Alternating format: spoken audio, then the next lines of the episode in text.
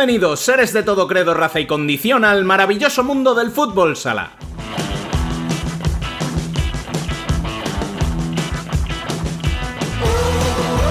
Arrancamos el tercer programa de esta cuarta temporada, 120 ya desde que empezamos nuestra aventura.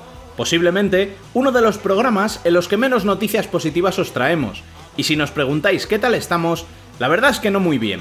Y sí, una parte es por la nueva derrota de España en la finalísima ante Portugal por penaltis, pero también es por la radicalización en las redes sociales, por los problemas que se han derivado en el futsal femenino a raíz de los fallos en el sistema Fénix y por diversos motivos más que nos hacen estar un poquito menos alegres que de costumbre. Aún así, intentaremos traeros unos debates muy interesantes con el mejor análisis de la actualidad, con una invitada de excepción como es María Ángel Espino, jugadora internacional que fichó este verano por Alcantarilla y un cierre a la altura de lo que marca la actualidad. Arrancamos ya recordándoos como siempre que podéis seguir conectados toda la semana a la actualidad del fútbol sala siguiéndonos en nuestras redes sociales, en nuestra página web futsalcorner.es y conversar en el mejor chat de fútbol sala en español en nuestro canal de Telegram. Al habla, una semana más, Rubén Robles. Sed todos bienvenidos a Futsal Corner, una visión global del fútbol sala.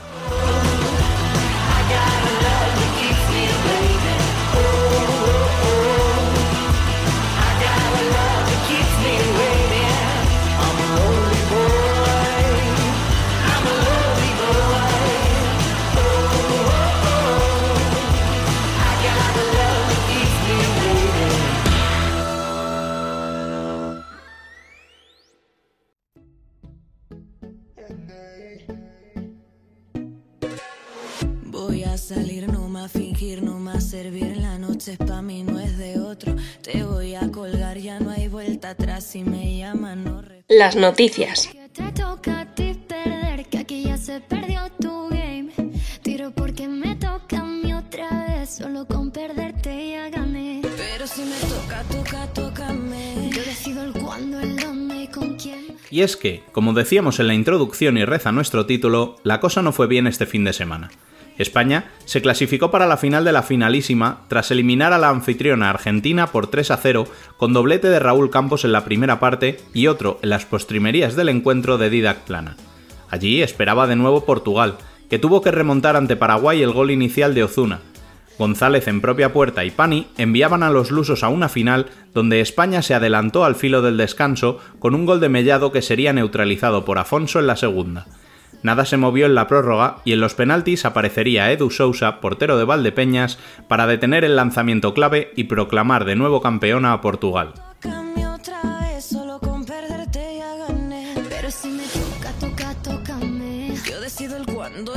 En la competición doméstica no hubo jornada en la primera división masculina, pero sí que lo hubo en la primera división femenina, donde Burela, Marín, Futsi, Melilla y Alcantarilla son, tras tan solo dos jornadas, los únicos que suman seis puntos.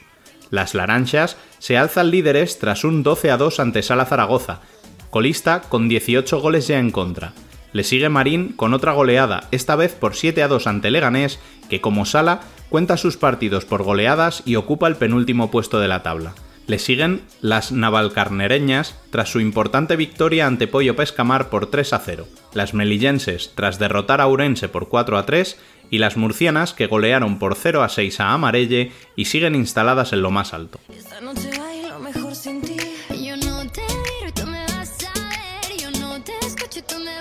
Además, podemos contar las primeras y muy importantes victorias para Juventud Delch por 6 a 2 ante Rayo Majadahonda y de Teldeportivo por 0 a 2 en Móstoles, que deja a los dos conjuntos madrileños en la cola de la clasificación todavía sin sumar.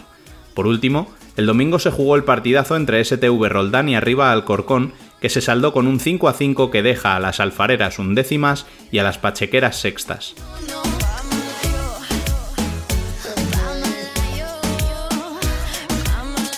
Y ahora tras las noticias yo debería presentar a Dani López diciendo que vuelven los cafés, pero suceden dos cosas que no hacen sino incidir en ese estado de ánimo un poco bajo. Compañero, muy buenas. Ay, pues sí, muy buenas, Rubén, ¿cómo estamos? Bueno, y si te pregunto cómo estás tú, ¿qué dirás? Pues que no, no muy bien, para qué engañarnos. Primero de todo porque nos quedamos sin café, ¿no? Pues sí, exacto. Eh, bueno, causas de fuerza mayor con nuestra invitada. Queríamos estrenar por fin ¿no? la, la sección esta temporada. Un poquito bajón no poder hacerlo, pero bueno, esperamos que la semana que viene vuelva a la normalidad. ¿Y segundo?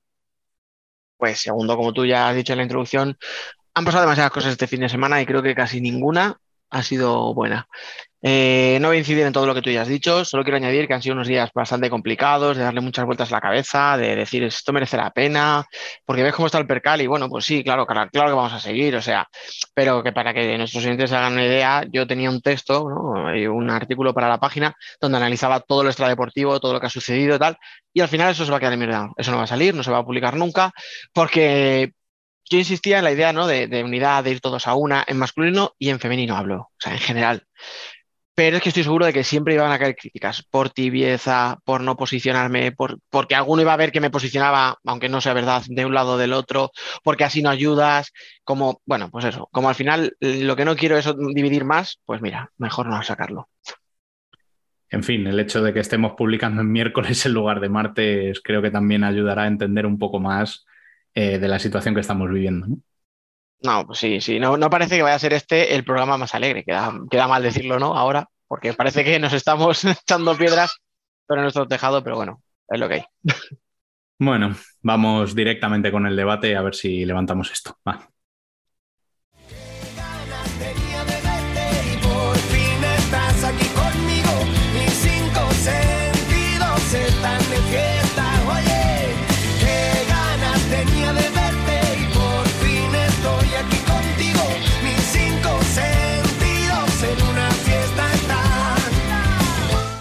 Debate.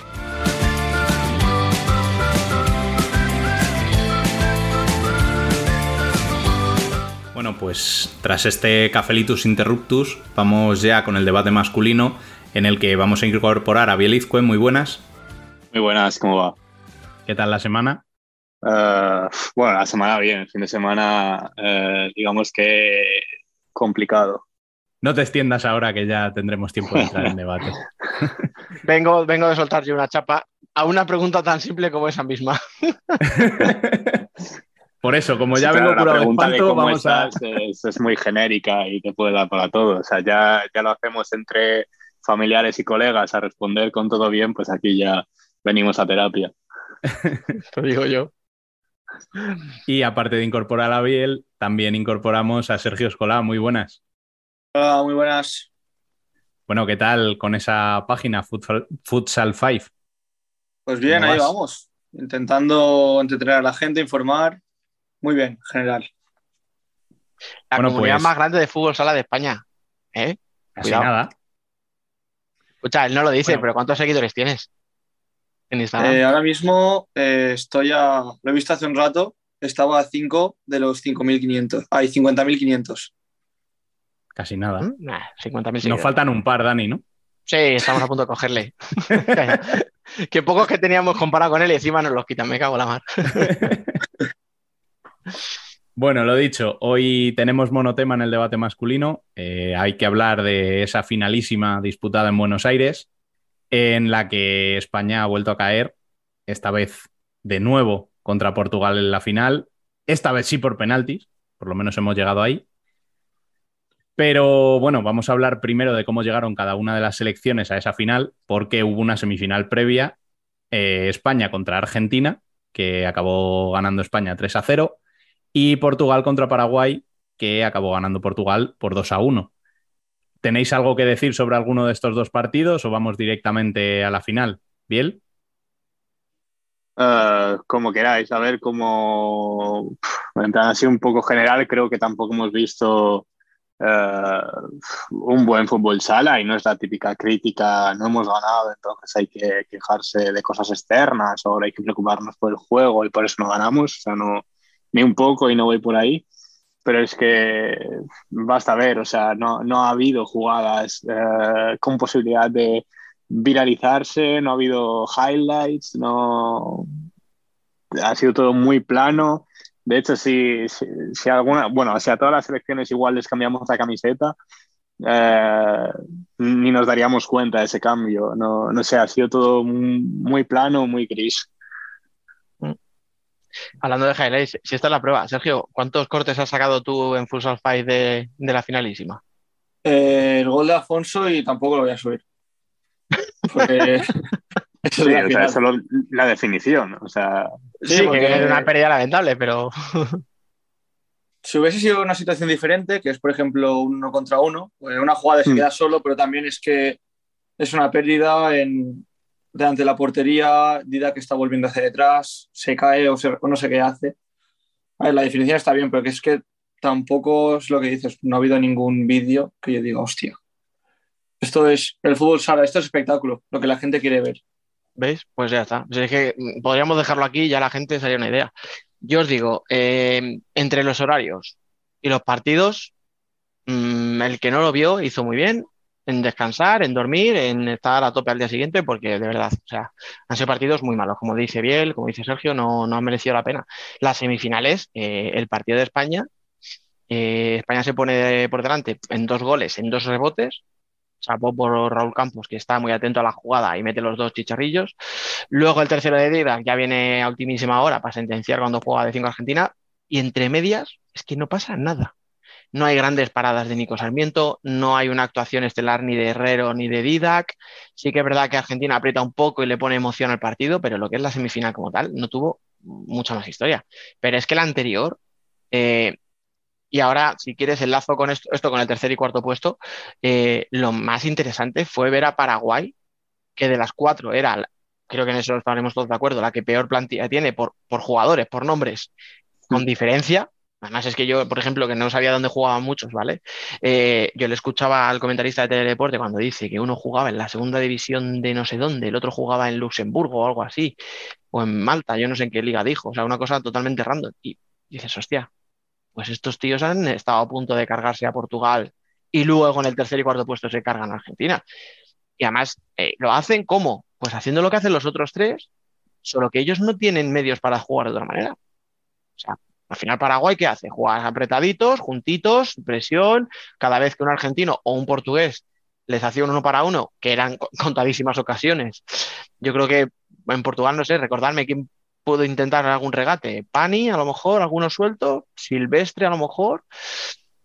Y ya. Ya está. No recuerdo más. Es que no hay nada. Y luego en el partido de, de tercer y cuarto puesto, igual. O sea, alguna que intenta Lucas Trípodi. Mm, por ejemplo, otro que yo esperaba a lo mejor que, que diera ese paso, ¿no? Que ya había dado en, en el Mundial pasado. Que es. eh, perdón, que se me dio el nombre. El que está ahora en Valdepeñas. Eh, Claudino. Claudino. Gracias. Que eso, por ejemplo, Claudino, que es otro que se suele atrever y tal, tampoco. Entonces, bueno, teníamos alguna cosilla del Titi Borruto tal. ¿Y qué hacía Paraguay? Apretar muy fuerte y cuando se iban del primero aparecía una ayuda enseguida. Eso, un portero que, apara- que estuvo muy, muy, muy bien, ¿verdad? que hizo un gran partido y ya está. Pero claro, yo ahora a Paraguay no le pido más. Lo que sí se lo pido son las otras tres. Entonces, lo más que, lo que más me gustó, por no decir casi lo único, fue eso, Paraguay en cuarto, en las semis. Y cayó por- porque al final Portugal es muy buena, tuvo suerte, lo que falló Rejala en un lado, lo metieron ellos en el otro y ya está. O sea, no hay más. Para mí las semifinales tampoco tienen mucho análisis. Yo incluso te diría que el partido con más espectáculo fue la final, porque hubo un momento que Andrés Sousa y Didac sí que hicieron paradas que de decir, hostia, por ejemplo, la de la de Didac a Ziquité, Andrés Sousa para tres seguidas, que acaba con esta vaselina que intenta mellado, que luego se tira al suelo. Y Sí, es que el partido ya fue aburridísimo. De... Es que era infumable. Y creo que fue el más, el más entretenido dentro de lo que cabe. Pues fíjate. Se me están quitando las ganas de pediros el análisis de la final, ¿eh? Ya todo esto yo lo que sí que quiero decir antes de pasar a la final del tercer y cuarto puesto precisamente es, eh, yo no sé ya si esto es una maldición, si es la presión de saberse favorito, o sea, pero equipo que organiza algo, equipo que va para abajo, ¿eh? O sea, lo de Argentina, con España puedes perder, porque bueno, oye, es verdad que no estamos en un gran momento, pero al final tiene su potencial. Hostia, pero lo de Paraguay a mí me pareció un cantazo, ¿eh? Eh, pero entonces España lleva organizando un Mundial y Eurocopas cuatro años, unos seis, ¿no? Porque vaya tela. Espera, espera, te, veo que- te estás ahí, estás con ganas, ¿eh? Sí, sí, sí. Estoy cabreado. No, sí, Se nota, se nota. pero... No, pero bueno, ¿qué es esto? O sea, de, de Argentina solo quería decir eso, que, que me sorprendió el partido, o sea, la- la- el torneo que hizo, que les vi mm, francamente flojitos.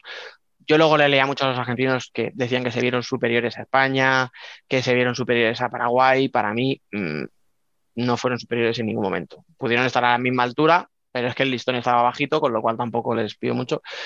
Y fíjate, yo que he sido muy crítico con él, creo que el mejor del torneo de Argentina para mí fue Nico. Me parece que hizo unas cuantas paradas muy, muy, muy, muy buenas. Hay una en concreto cuando está Argentina atacando de 5 que viene de fuera, que se pega una carrera, se lanza, o un parado enorme. Y en el rechace se tira al cuerpo del otro jugador paraguayo y vuelve a hacer una segunda parada que es brutal. Me parece que fue de lo más potable. Y Alan Brandi, que le conocemos de sobra, que sabemos lo que es, y que el tío te las peleaba todas, te las bajaba todas, y me parece que fue el que tiró del carro de, de Argentina. Pero es que tampoco, tampoco digas. A ver, yo Argentina creo que se le puede medir más por el partido de España que por el de Paraguay de después. Ese tercer y cuarto puesto es que es el partido que no quiere jugar nadie. Y sin embargo, Paraguay eh, quizá ahí tenía su opción de reivindicarse, que fue lo que hicieron. Mm, De O sea, hecho, bueno, si Ese plus nivel- de motivación que lleva Paraguay y que no lleva Argentina, quizá te pueda explicar ese resultado. En, un- Ya. en una final es muy raro que este resultado se vuelva a dar. Eso lo puedes ver a nivel de motivación en las gradas. O sea, sabemos cómo son los argentinos de apasionados y en el partido del tercer y cuarto puesto, o sea, eh, bueno, en general, porque no sé si era la misma entrada para los dos partidos, Pues me imagino que sí, eh, estaban regalando entradas. O sea, sacaron una oferta que si comprabas una entrada te regalaban otra y a la gente que ya había adquirido entrada para la final podía pasarse por taquilla que recoger una gratis. O sea, eso te dice las ganas que tenían los argentinos de ver ese partido. Pues a lo mejor la afición es el, espejo, ¿no? de los jugadores. Eso es. Bueno, sé que no tenemos muchas ganas de ello, pero creo que habría que analizar la final, ¿no? Que empiecen ellos. A ver, yo es es fácil y puede ser un análisis simplista, pero lo preocupante es que ha pasado lo mismo cuatro veces.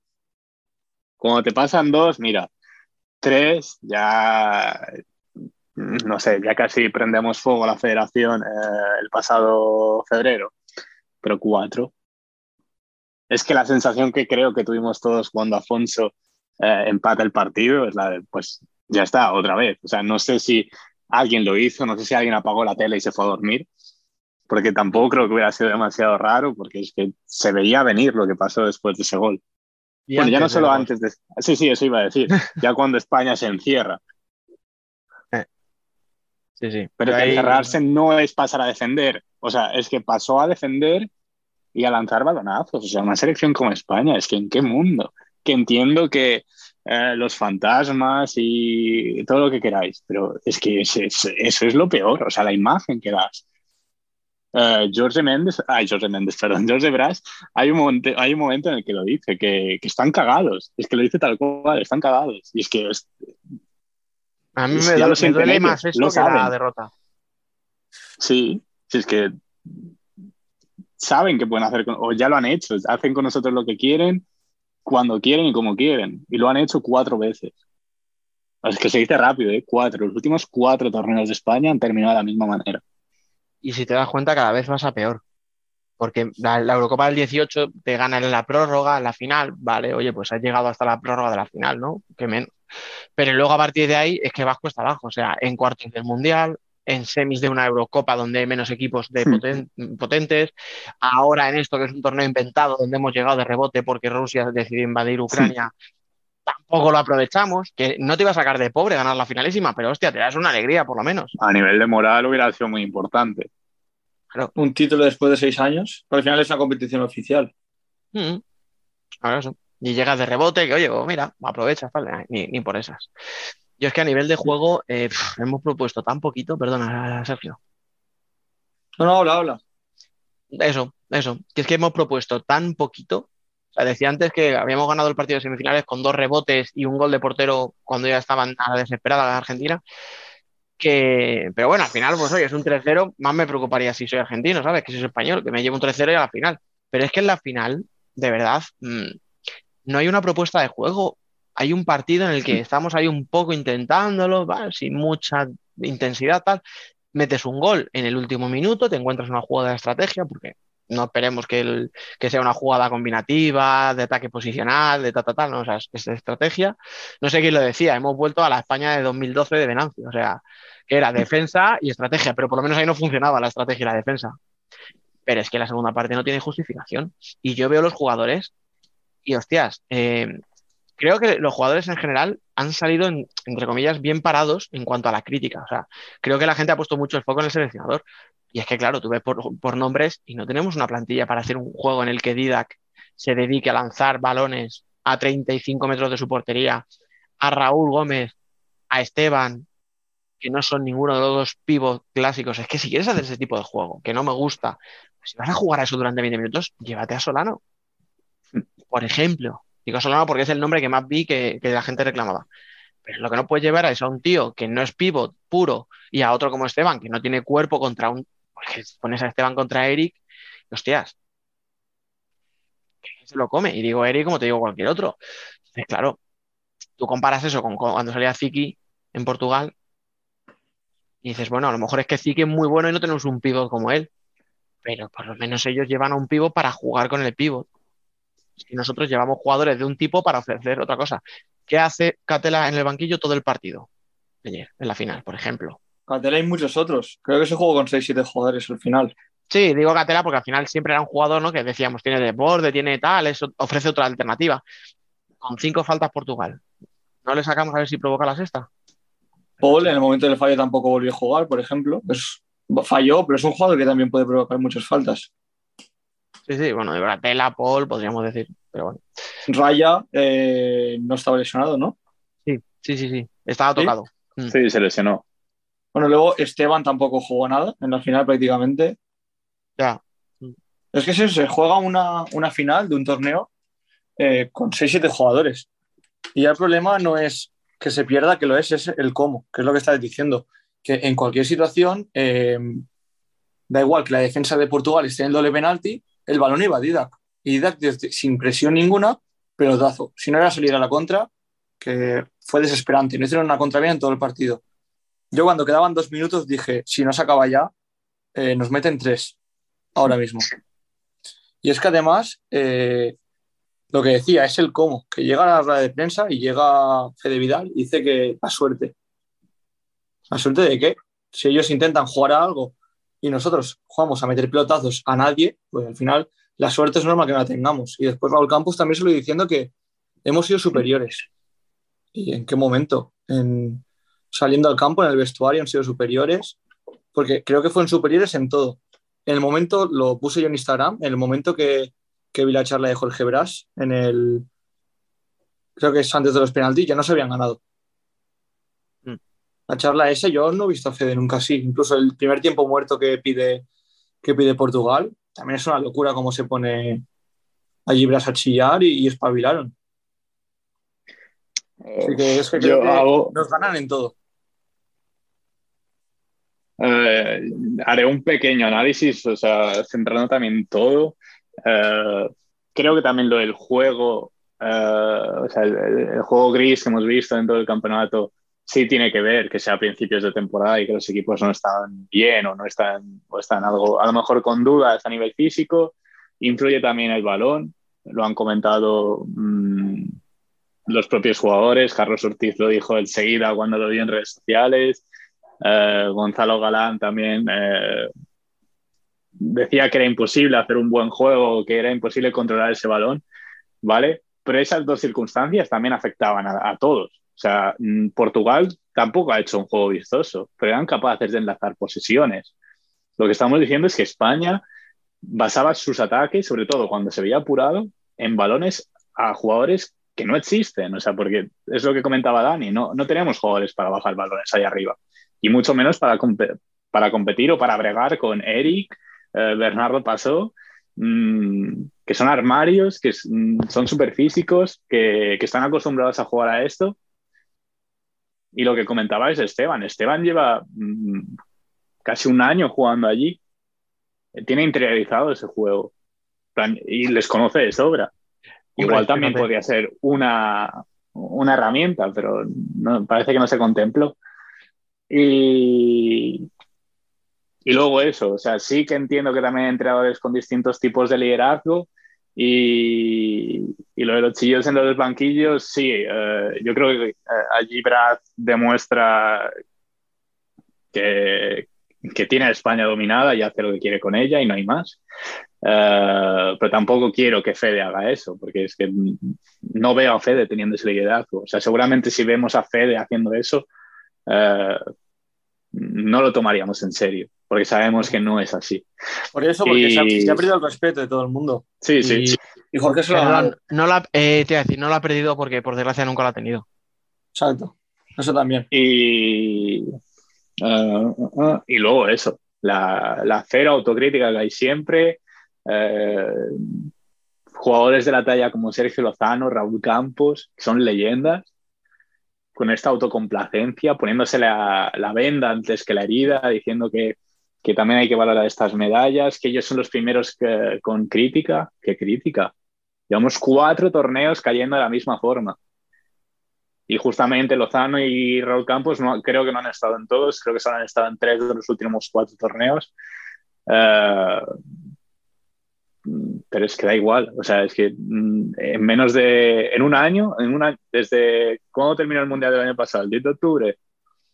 El, no, 3. El 3.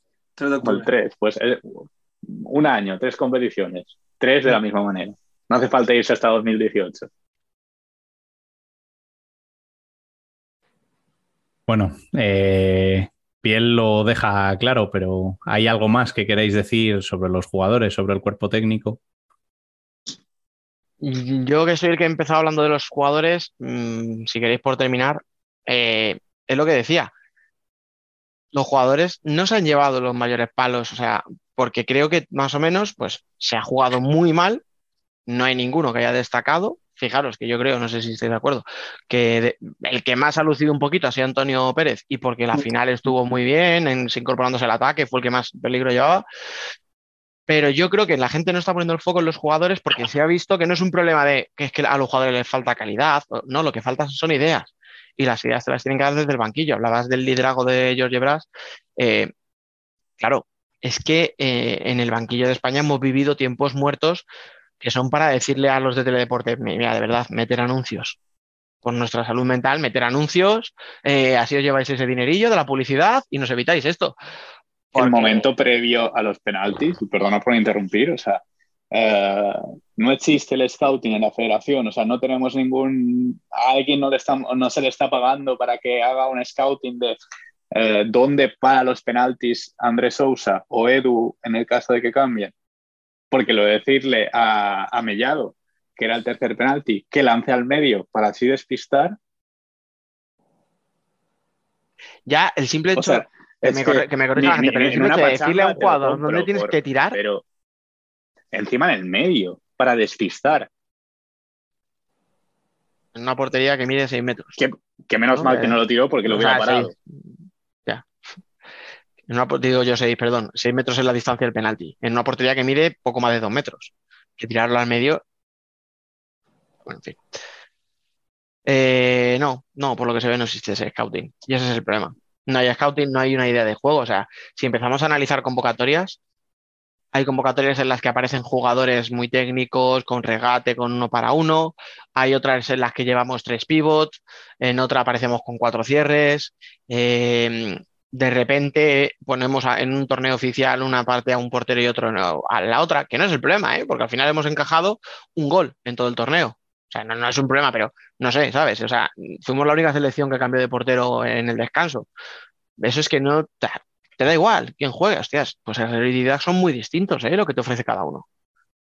El problema es, creo yo, es que no hay una identidad. Y si tú quieres jugar de una forma, y es a meter pelotazos, pues eso, tienes que llevar a Solano y te dejas a Paul Pacheco en su casa descansando, a Catela en su casa descansando y a jugadores así en su casa y descansan. No te los llevas para nada. Mm. Y si pues, quieres jugar al pelotazo, pues yo que sé, te llevas a Vinyova, a, a Solano y son jugadores altos y te pueden bajar balones. Claro. Y coges los pivots así y ya está. Y te coges un cierre para defender. Pues eso, también tienes que tener una idea clara de a qué vas a jugar y cómo quieres jugar. Y eso es lo que falta. Ser seleccionador, tío, tiene una ventaja enorme. que es que tienes la plantilla más amplia del mundo. O sea, tienes 300 jugadores, tío, para elegir. Hostia, pues lo que tú dices, ¿quieres jugar a una cosa? Hostia, tráete jugadores para jugar a esa cosa. Pero claro, o sea, si te traes a Catela para no utilizarle, si te traes a Paul para señalarle cuando se equivoca, que el fallo de Paul es groserísimo. Es un Sí, fallo, tío, terrible. Coño, pero no le vuelves a dar un minuto. Pero es que ya lo había hecho en el Mundial con Sergio González. Eso te Y iba a Sergio decir. que González- el, miedo que me da, el miedo que me da es que ese tipo de errores lo que hacen es señalar al jugador y que no vuelva. Pues tío, a mí me parece que es de ser un entrenador mediocre, y lo siento, y lo digo así de claro. O sea, cuando tú un jugador tuyo la caga, tú tienes que explicarle lo que ha hecho mal, de intentar corregirle y darle ánimos y decirle, y ahora vas a salir y vas a hacer lo mismo, pero lo vas a hacer bien. No debes coger y decirle, ala, al banquillo no vuelves a salir. Y que todo el mundo Pero si vea que la culpa es tuya. Si cuando se equivoca él es suerte y cuando el resto tenemos esto. Si, si con Sergio sabemos que no va a volver a la convocatoria. Y no porque tengamos información, sino porque da esa sensación. Si- me dirás que Sergio no ha hecho méritos Joder. de ir en febrero en el europeo, que fue cuando se puso la mochila mm, para remontar la temporada de Valdepeñas después de la salida de China y Catela, o después del final de temporada que se ha marcado, no merecía ir. Pues ahí está. Bueno, pues ahora al que hablaremos con alguien para que cuando él falle también, ¿no? Que no vuelva o algo así. Pues, Porque pues, ya que es para todos igual, Claro, es que es eso, o sea, es cuando los demás fallan, les señalo. Cuando fallo yo, no, no, si es que yo no he fallado, Es mala suerte, es que hemos estado cerca. Joder, macho, a mí, es que ese discurso de que hemos perdido la final por mala suerte, vamos a ver, lo que decía Biel, una es mala suerte, dos, bueno, venga, tres, hostia puta, tío, y cuatro ya, joder, Pero sobre todo, Dani, que puede ser mala suerte si tú has probado a hacer algo diferente contra eso mismo. Porque es que Portugal no ha hecho nada distinto. Ha seguido haciendo lo que le funciona. Ni Eh, más eh, ni menos. Y España ha seguido haciendo lo que no le ha funcionado en los tres anteriores. Que sí, que sí. O sea, me pongo por delante y me encierro y me dedico a dar pelotazos. Y las tres veces me remontan. ¿Cuántas más tienen que pasar para que digas, hostia, pues lo mismo esto no, no, no, no, debería ser el camino a seguir? Si yo no pido que hagamos aquí un tiki-taka maravilloso, que hagamos combinaciones como el Barça de Velasco, pa, pa, pa, pa, toquen 18 toques el de balón y se metan con él hasta adentro. Si yo no pido eso. Pero que no puede ser que, que digamos que no hay. O sea, porque el problema es que parece que estás señalando constantemente a los jugadores. Señalas individualmente a Sergio o a Paul al banquillo por equivocarte y no vuelves. Pero es que estás señalando como si, no, es que esta plantilla no da para más. O sea, no tenemos buenos jugadores para proponer otra cosa. Tenemos que jugar encerrados y al pelotazo. que se lo digan al seleccionador de Marruecos. A ver, porque es un lujo Por ver ejemplo. o Irán. Da gusto ver. El otro día vi el, el Marruecos y- e Irán y diría que es de los partidos más entretenidos que he visto en mucho tiempo. Y no porque digas, no, los dos son malos y se van. No, es que jugaban bien y daba gusto. Y que eso, eh, que venga ahora Fede Vidal y me diga que eso en España no se puede hacer, o que nos tenemos que limitar a que Idak meta balonazos arriba, pues es para cogerle y decirle, pues mira, no sirves, dedícate a otra cosa. el problema es que cometemos errores y no hacemos nada por corregirlos. Con lo cual, cuando tengamos el próximo torneo, No, el problema no es que no hagamos nada por corregirlo, es que no se identifican esos errores. Eh, quiero pensar que internamente, quiero pensar que internamente sí, que lo hablen, porque si ya internamente también, cuando no hay nadie escuchando, les dicen, Hombre, pues es que yo prefiero hemos eso. tenido. Yo prefiero a que no sean capaces de verlo a que los vean y se rían de nosotros, porque las declaraciones son de risa. No, no, eh, las declaraciones son, pues eso, Y- para, para Y, pagar y no son las y no también. Porque si hablamos de los cuatro resultados adversos en las últimas cuatro competiciones, si queréis hacemos un apartado especial de declaraciones. No, si las ruedas de prensa dan para mucho. También es otra cosa que podríamos hablar aparte, un debate aparte de declaraciones de, de la- en la selección. Y luego, pero que ma- mira que lo tienen fácil, tío, ¿eh? Que es que, o sea, las ruedas de prensa que estaban llegando en estos partidos no interviene, o sea, no hay prensa como tal, quiero decir, viene todo de dentro. Hmm. Podrías hasta hacer unas preguntas ya dirigidas para dar una respuesta un poco más tal, y tampoco. Pues como tú dices, Biel, pues a lo mejor es que sí que se lo creen de verdad. Que ha sido mala suerte. Pues nada. Esperar los dos añitos al próximo mundial y ya veremos lo que va a pasar. a mí lo que me da, a ver, rabia tampoco, pero lástima, por decirlo de alguna forma, o mm, me, no sé, en perder el talento que hay durante esto, porque cuando hablamos de, en el capítulo anterior que hablábamos de cuántos jugadores llegarían del europeo que ganó España en Jaén, eh, ¿qué proyecto tenemos ahora? O sea, ya no solo pensando en que lleguen estos jugadores, sino, pero ¿qué proyecto hay ahora? Ahora vamos a estar esperando hasta 2024. Quedan dos años, uno y medio, dos años para que llegue. ¿Qué vamos a hacer de mientras? Es que Pues no, hay proyecto. No, pero escucha, tienes dos años en los que se podrían hacer muchas cosas, pero no se van a hacer. Pero es que en dos años, bueno, Carlos Ortiz eh, está retirado, o sea, no lo dejó. Eh, Raúl Campos llegará dentro de dos años, Lozano llegará, Ah, o en qué condiciones. Mm, Herrero, Sí, sí, no, no. La base de la selección son tíos de treinta y tantos. Y los que te Pues salen es- tipo es que si no- Antonio o Mellado. Mira, con Antonio no, pero con Mellado también he leído un montón de críticas. No sé por qué. Sea, lo poco joven que salen tampoco se, le- se les tiene fe. Tíos como Sergio, con 27 años, que tenían que ser la base de la selección, tampoco. Vamos, no sé, a lo mejor le levanta el castigo. Esto es como los niños. A lo mejor ya después de sí, esto. pero es que pero- si no se equivocan ahora, se equivocarán en 2024 y ahí sí que ya habrá pasado el tiempo. Sí, sí. No, yo te entiendo, además es eso. O sea, hay Porque si al menos pierdes, dos años para dos Que para algunos haciendo ese jugadores. cambio generacional. De hecho, corregirme. Has dicho excusa Sergio Lozano. ah, Tú has nombrado a Sergio Lozano. Eh, Lozano no acaba contrato en el 24. Porque si acaba contrato en junio del 24 y el Mundial es en septiembre del 24, es que mm, no tiene pinta de que se vaya a retirar. Pero a día de hoy tampoco sabemos si va a llegar. Y en la Eurocopa estábamos como locos porque viniera, porque era el único que aportaba algo y nos daba un poquito de ilusión y esperanza. Tampoco puedes pedirle que siga eternamente sacando. Porque luego te pasa lo de ayer. Una hostia, un... se queda tocado y... y ya está, ha perdido el norte. O sea, Nada, pero volvemos a lo mismo. Una selección como la española no puede depender única y exclusivamente de Sergio Lozano. ya, pero si no hay un No sé, líder lo fuera preocupante la- yo del creo que campo, es eso. tampoco lo hay dentro. Ese- o sea, lo- que realmente no hay. Pero sinceramente no creo que ejerza como líder en la selección. O sea, me sabe mal porque es una figura a la que admiro, pero a nivel selección no. No. No sé, no, a ver, no es que me haya decepcionado y no creo que tampoco le importe mucho si digo que me ha decepcionado, pero mm, no sé, no, eh, no sé, creo que faltan esos líderes en el vestuario de la selección, o que al menos, y que si los hay, que lo demuestren, que tío, que la afición está quemada también, que cuánta gente se fue a dormir ayer cansada de cuatro años viendo lo mismo. Mm. Pues tío, sal y no, no un post de Instagram, que ya cansan. Y después de salir a- y decir eh, que si mala suerte, que si lo intentamos, que si hay que valorar también estas medallas. Tío, seamos serios. Lo has ganado todo. A ver, hay que valorarlas. Argentina- Sí, hay que valorarlas. sí, hay que valorarlas. Cosas como son. Pero ¿por qué, han- por qué no ha sido de oro? Y, y aplicarte. No, no, no nos vamos Efectivamente, a hay que, ser, hay que ser crítico también contigo mismo y saber Claro. qué es lo que está pasando. Que hay que valorarlas, está claro. Sí, sí, sí. O sea, llegará un momento en el que si seguimos por este camino habrá que valorarlas y mucho porque llegarán con cuentagotas.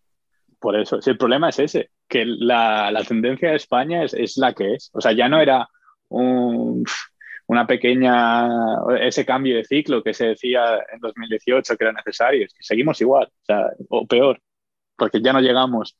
Vale, sí, a esta hemos llegado a la final, pero es que no la tendría que haber jugado porque tendría que haber jugado Rusia. Y al final que por llegar a- motivos esta final es un partido. Claro, o sea. Eh, no sé. No sé, Mm, yo supongo que la gente nos estará escuchando diciendo, joder, qué tíos más pesimistas. O, o no, porque a lo mejor están con el mismo pensamiento que nosotros. Pero es que no hay motivos para la esperanza. Bueno, no, no, no hay nada que diga, joder, se puede rascar esto, se puede rascar aquello. O sea, no, no ves una dirección deportiva en condiciones, no ves jugadores que tiren la puerta abajo, alguno, pero uno suelto no te hace un equipo. Decías tú que los veteranos tampoco tiran del carro, entonces A mí también lo, que me jode y, como decía Biel, me- siento lástima y envidia es de, de que Portugal haya pasado, por ejemplo, de, de ser eh, Ricardiño y 11 más, podemos contar a Bruno Coelho igual por ahí, con Bebe de portero, que había mucha burla, pero se llevó un mundial en octubre. Ha pasado de ser eso a es caminarnos por debajo de los hombres y decir quién sois. Que haga lo que hagas, te vamos a ganar. Eso también creo que es, hay que hacer un poco de autocrítica, tanto dentro de España como fuera. Decir, ¿por qué esta gente ha pasado de ser un jugador y que tampoco hacían nada a ser los mejores? Y nosotros hemos pasado de ser los mejores o segundos por detrás de Brasil a ser lo que somos. Es que es, Que es una indefinición. Sí, es que no. Es que hay que hacer autocrítica. Yo creo que aquí en España la gente sigue diciendo la mejor liga del mundo, que puede serlo, por jugadores. Porque al final creo que los mejores jugadores en general, si empezamos a contar estrellas, están en España. Somos los mejores no sé qué, los mejores no sé cuántos. Pero la realidad es que eh, nuestra selección, que es al final lo que representa a España, lo que define el fútbol sala español, ahora mismo no es lo que era y está muy lejos de ser lo que era. Y otras selecciones que las mirábamos y decíamos, mira, estos de Portugal, los vecinos, Ricardinho, vale, gracias Ricardinho. Pues ahora son los mejores en todo. Mm. Del mundo, de Europa, de la finalísima. Y es que si, si ahora les dices que tienen que jugar eh, la Copa Coca-Cola, la van a ganar también. Contra el, el All-Star Mundial y la ganan. Sí, sí, escucha. Pero luego tú lo ves, tío, y joder, eh, tenemos al campeón de Europa de clubes, que es Barça. Y sí, tendrás a Pito y tendrás a Ferrao, pero también tienes a Lozano, a Ortiz, a Adolfo, a, ¿sabes? O sea, a Antonio ahora también, a Catera, o sea, Didac- a Sergio, a Didac, que son siete tíos que pueden. utilizado. Claro, es que son siete tíos que son internacionales los siete. O sea, tienes media selección, podría ser la base del Barça, que arrasó a Sporting en la final de la Champions. ¿Vale? O sea, joder, es que es eso, tío. O sea, tienes, tienes la base del campeón de Europa. Tienes a una selección sub-19 que ganó hace dos años el título y que lo ha vuelto a ganar ahora. Niño. O sea, no podemos tener tan mala selección. No, pero además que Pito esté en España, que Ferrao esté en España, que Tainan, gente así esté en España, creo que nos beneficia y tenemos que, que usar eso para nuestro bien, ¿vale? Podemos decir el Barça, sí, eh, las máximas estrellas, Pito y Ferrao, por decirte, o tienen a Marcenio. Pero es que esos jugadores tienen que hacernos eh, que los nuestros eh, compitan más y sean mejores. Mm. Lo que no puede ser es que gracias a eso eh, otras selecciones sean mejores que la nuestra. Mm. Porque están jugando aquí. Eso es lo que no llego a comprender y cómo se ha, se ha podido pasar de, de ser los mejores a, a que Portugal nos mire y digas que te vamos a ganar, haz lo que quieras. Pero porque mientras Portugal aprendió de sus errores y le ha dado la vuelta a la situación, nosotros seguimos diciendo que perdemos por mala suerte. Que a lo mejor el primer- sinceramente, o sea, lo, prim- lo sí, primero es reconocer hecho- que, que- que lo has hecho mal para saber qué tienes que hacer para mejorar. No, no, no, no, no escudarte en "Puf, qué mala suerte. No, pues si después de cuatro competiciones igual aún no has aprendido y aún no has visto que lo estás haciendo mal y que es mala suerte, joder, eh, ya no es fútbol sala, es una lección de vida, espabila. Sí.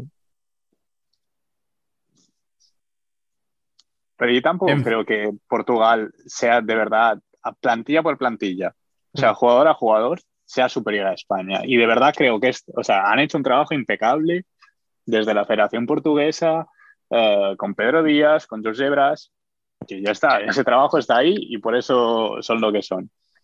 Pero es que si miramos cómo han llegado hasta ahí, es que volvemos a lo mismo. España ha caído cuatro veces de la misma forma. España es Mm. responsable de este éxito de Portugal. Si España hubiera ganado, es que de cuatro, que hubiera ganado uno o dos, Mm. ya entras en una inercia distinta y, y no sé, ya tienes esos galones, ya tienes ese título que igual necesitas para empezar a volver a sentirte eh, ese campeón que eras.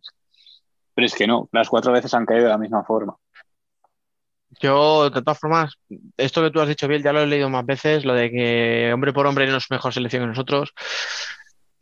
Yo tengo dudas, ¿eh? Si haces una quiniela de estas como se hacía antiguamente, ¿no? Por posición. Que compitan mejor, No, no, no, no. Y como jugadores individualmente. O sea, a lo mejor es, escúchame, a lo mejor Pani Varela no es mejor digo yo, no sé, uno de su posición que haya estado chino. A lo mejor Pani no es mejor que Chino, pero a lo mejor a Pani le permiten jugársela, le permiten hacer cosas que a Chino no se le permiten. Pues no lo sé, pero Sí, sí, yo me refiero a jugadores más aprovechables, que tienen más recursos, claro, no sé si es útiles. por lo que no, le en eso voy- permiten o, o porque son así, pero hostia, tío, yo veo a Pani, veo a Eric, veo a, a a Ziki. Joder, cuidado, ¿eh? Estamos hablando de tíos muy, muy buenos. Porque también, o sea, esta nueva versión de Chino, sinceramente, no la entiendo. Es como si de repente tenemos de repente a Pau Gasol en España en 2012, cuando estaba en su peak, y de repente Pau Gasol decide que ahora tiene que ser base.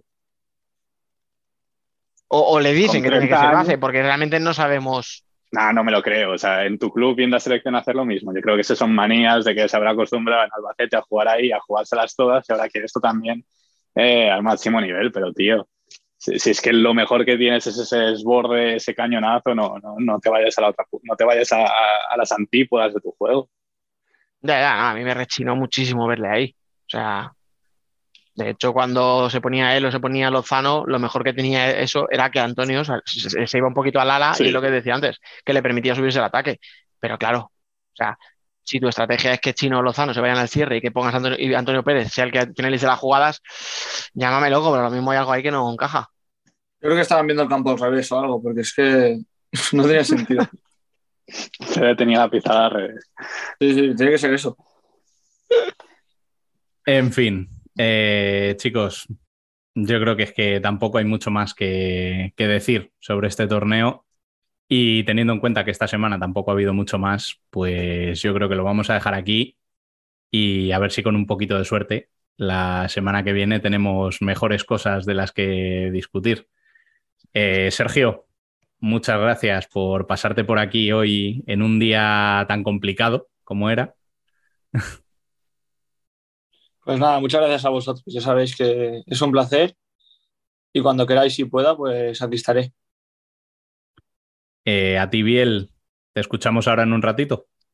Sí, en un ratito. Y además, esta semana, eh, no, no lo hemos comentado, pero si hablamos de como que tenemos la sensación de que todo se repite con la selección, para ir abriendo el apetito, este sábado tenemos el primero de los tres partidos que tendremos entre Palma e Inter de esta temporada. ¿Hablas de los cuartos de copa del otro?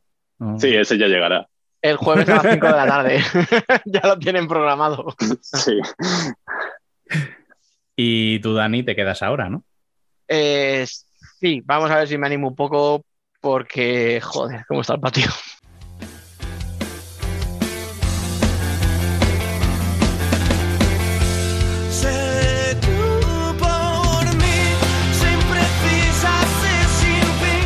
Nosotras también somos futsal.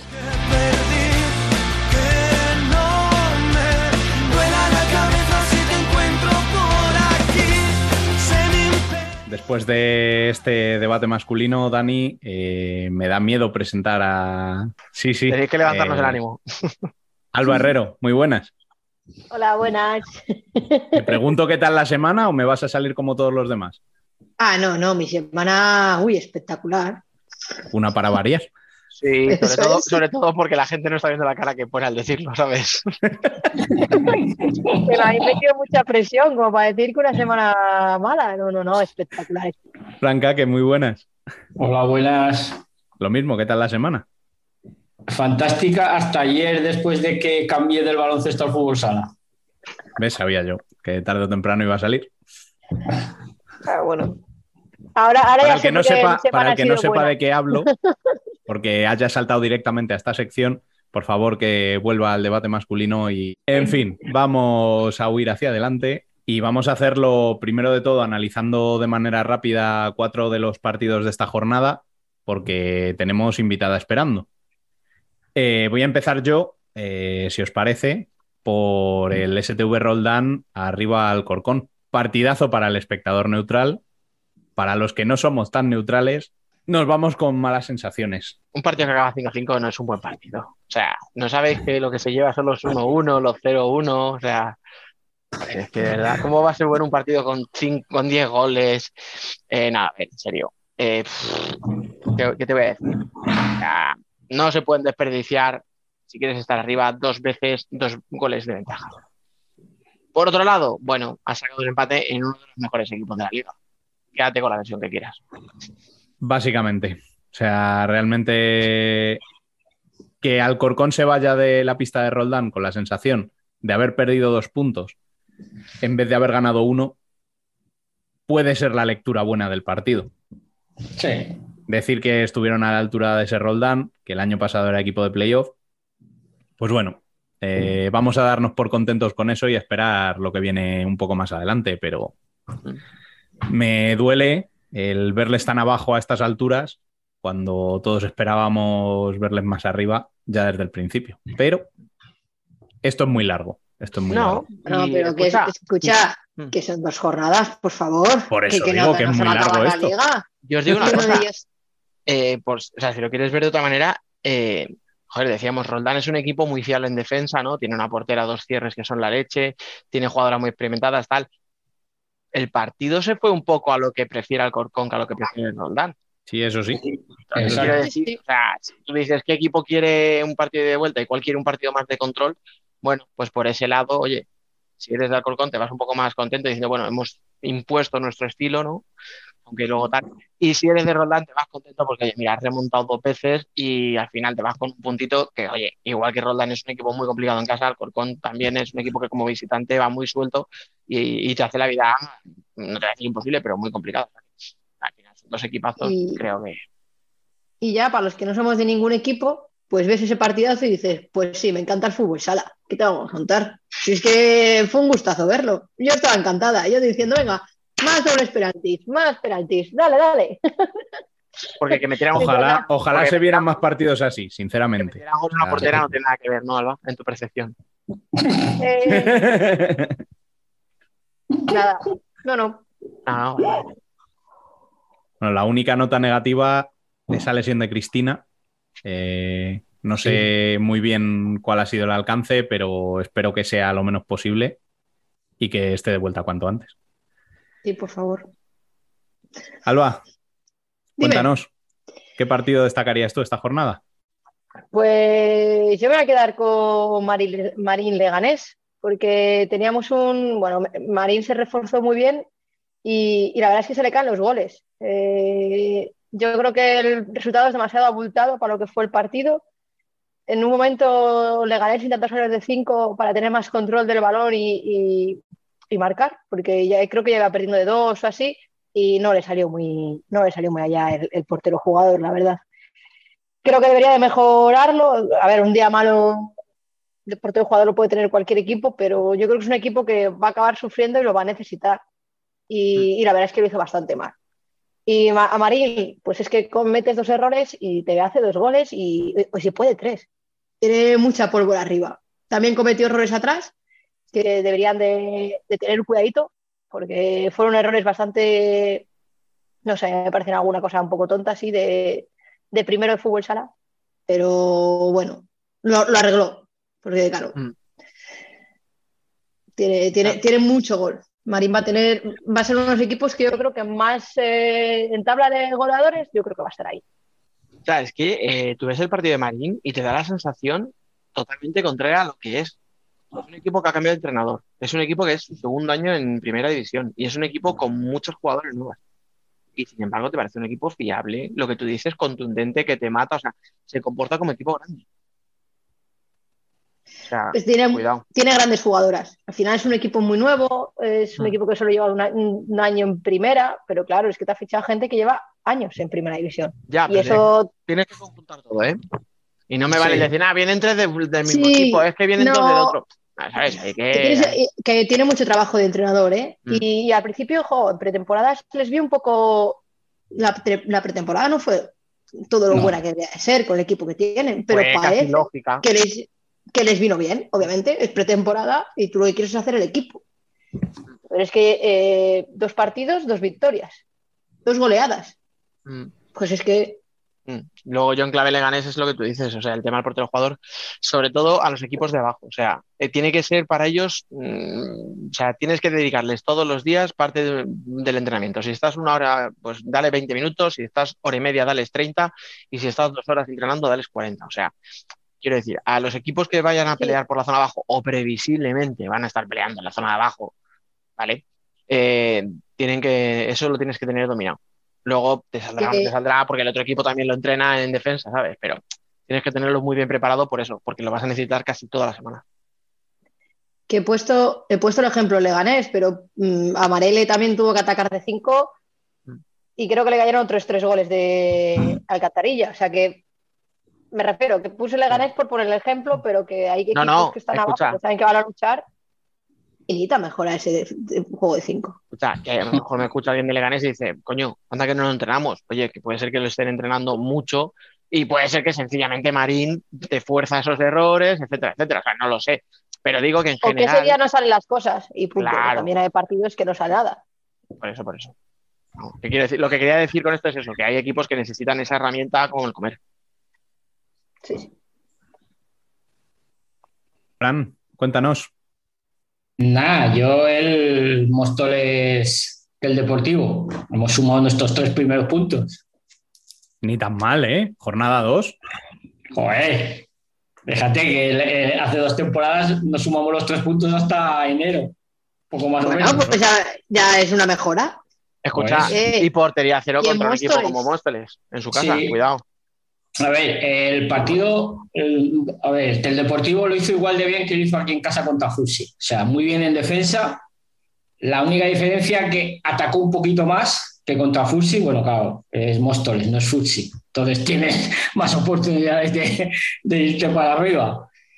Tuvo la suerte de meter la primera que tuvo, porque la primera que tuvo jugando, un dianito y para adentro, y luego defender, y la verdad que muy bien. Tuvo muy mala suerte Móstoles, porque otra vez la portera de, de esta fue, fue Mariona, ahí estuvo parando, parando, parando, y luego eh, lo que habéis dicho hace un momento del juego para 5, o sea, Móstoles prácticamente no creó ocasiones con el juego de 5.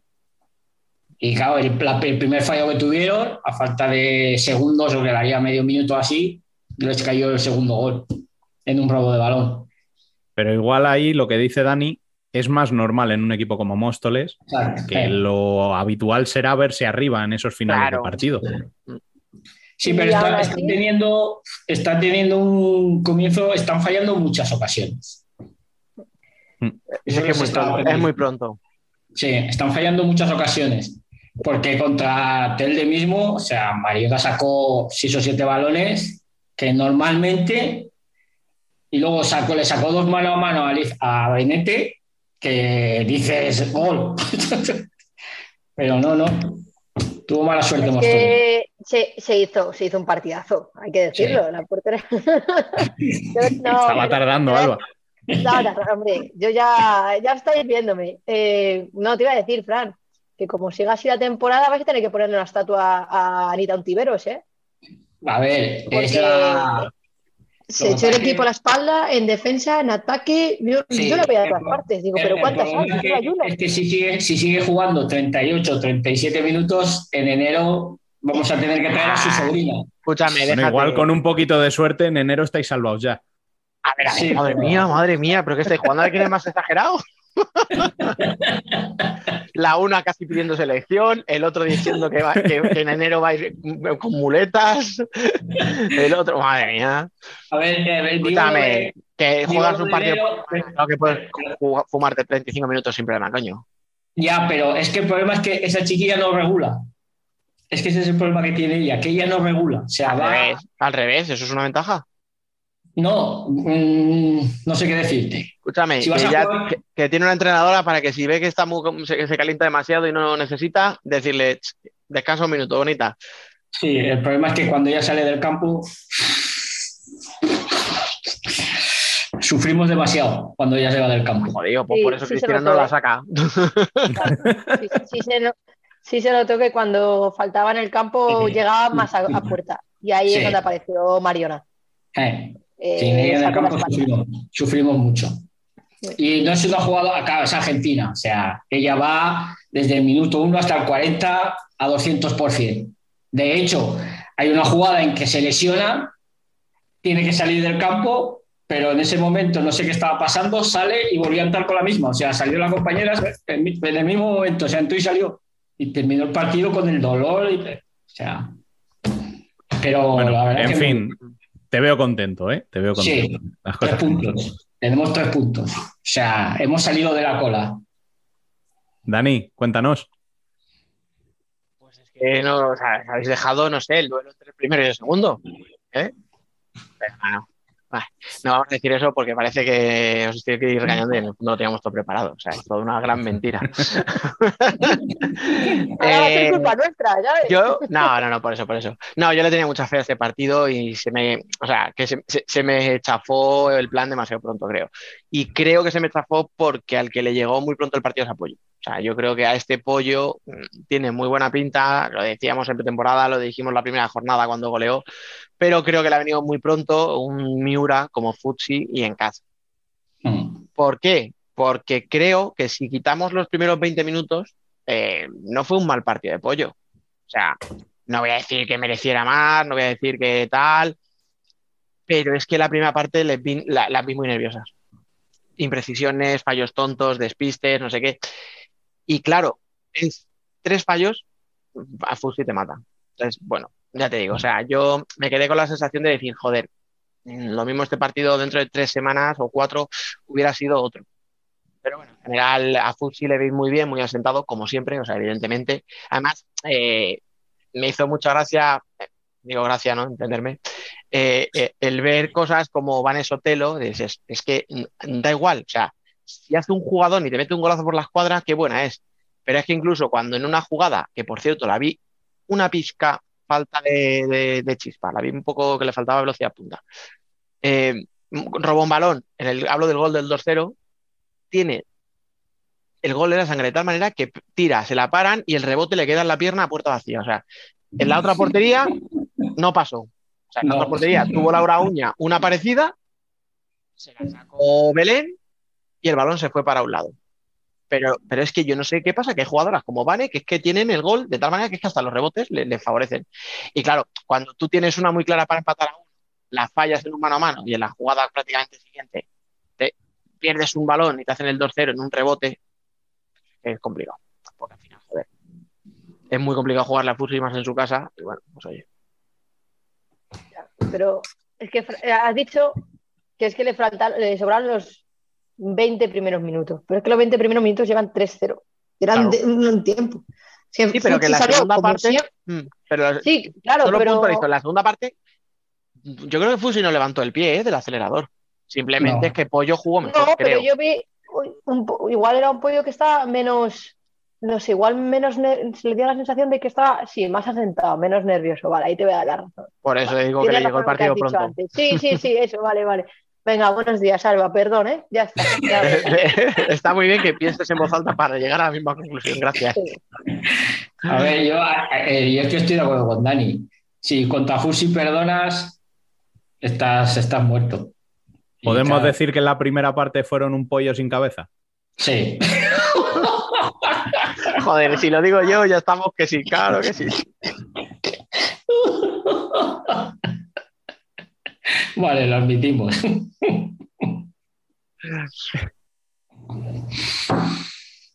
Bueno, pues eh, vamos a dejarlo aquí, el análisis de la jornada, porque ya tenemos a la invitada aquí esperando.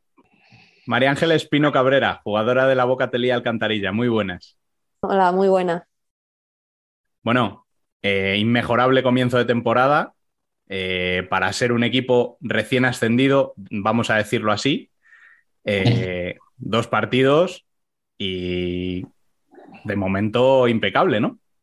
Bueno, creo que hemos empezado bastante bien, siempre cuestan los primeros partidos y la verdad que, que se ha dado del lado positivo para nosotras y esperemos seguir así. Sí que es verdad que llevábamos un mes entrenando juntas muy, muy duro. Siempre le decía a la entrenadora que nunca había entrenado tan, tan fuerte, acabábamos reventar, pero, pero bueno, ahora se están dando los resultados y esperemos que siga así para, para toda la liga. Bueno, es toda vuestra. Venga, anda, Venga. os- os cedo el turno, va. Vale, voy yo. Bueno, has dicho que lleváis habéis estado un mes de, de mucho entrenamiento, mucho tampoco habréis necesitado porque os conocéis ya todas prácticamente del equipo.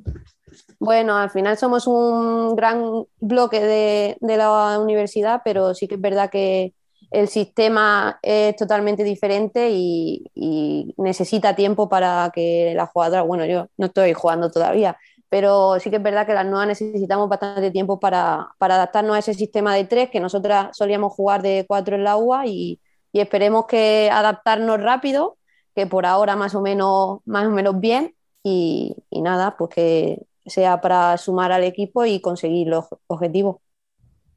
Eh, bueno, buenas por venir. Gracias por, por pasarte por aquí al menos. Eh, yo, te iba, yo te iba a preguntar, eh, has dicho que pues, habéis empezado muy bien. ¿Os imaginabais ya antes de, de empezar o sea, esto, tener seis puntos en dos jornadas? ¿O era como algo de, bueno, se puede hacer, pero lo tenemos complicado? ¿O ya lo decíais, venga, estos seis puntos son nuestros? Eh.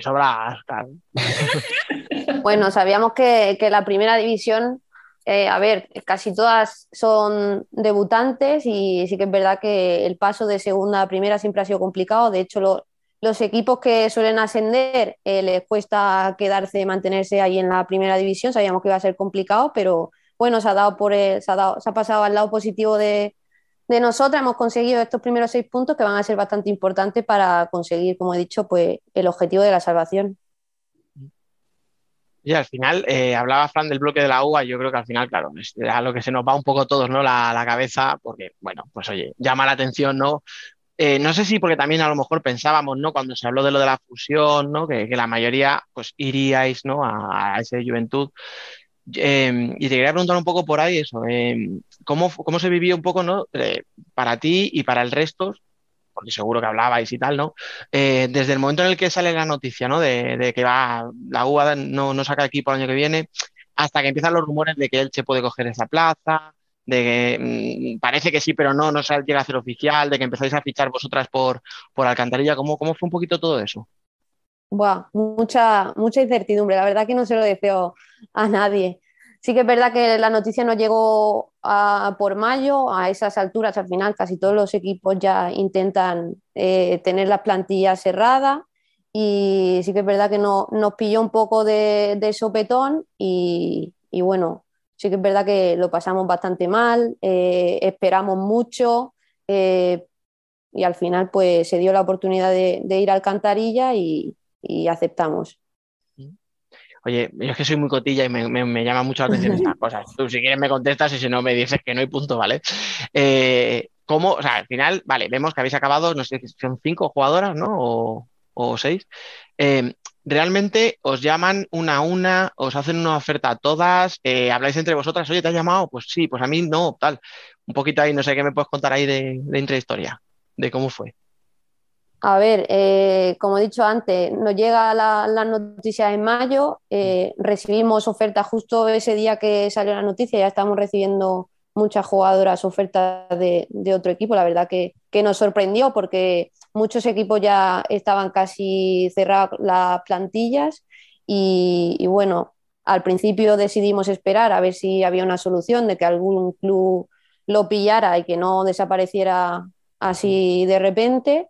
Eh, esperamos, veíamos que, que llegaba a final de junio, que alguna, por ejemplo, yo en mi caso, que llevaba siete años en Alicante, que tenía que, que ver si tenía que hacer mudanza, eh, en el caso de que iba a estudiar un máster, si tenía que hacer la matrícula en, en otro sitio, mucha, mucha incertidumbre y subió Alcantarilla, eh, nos ofreció eh, la posibilidad de, de poder ir. eh, y bueno, pues al final mm, decidimos arriesgarnos, eh, apostar por Alcantarilla y, y mira, hoy estamos aquí. No ha empezado mal.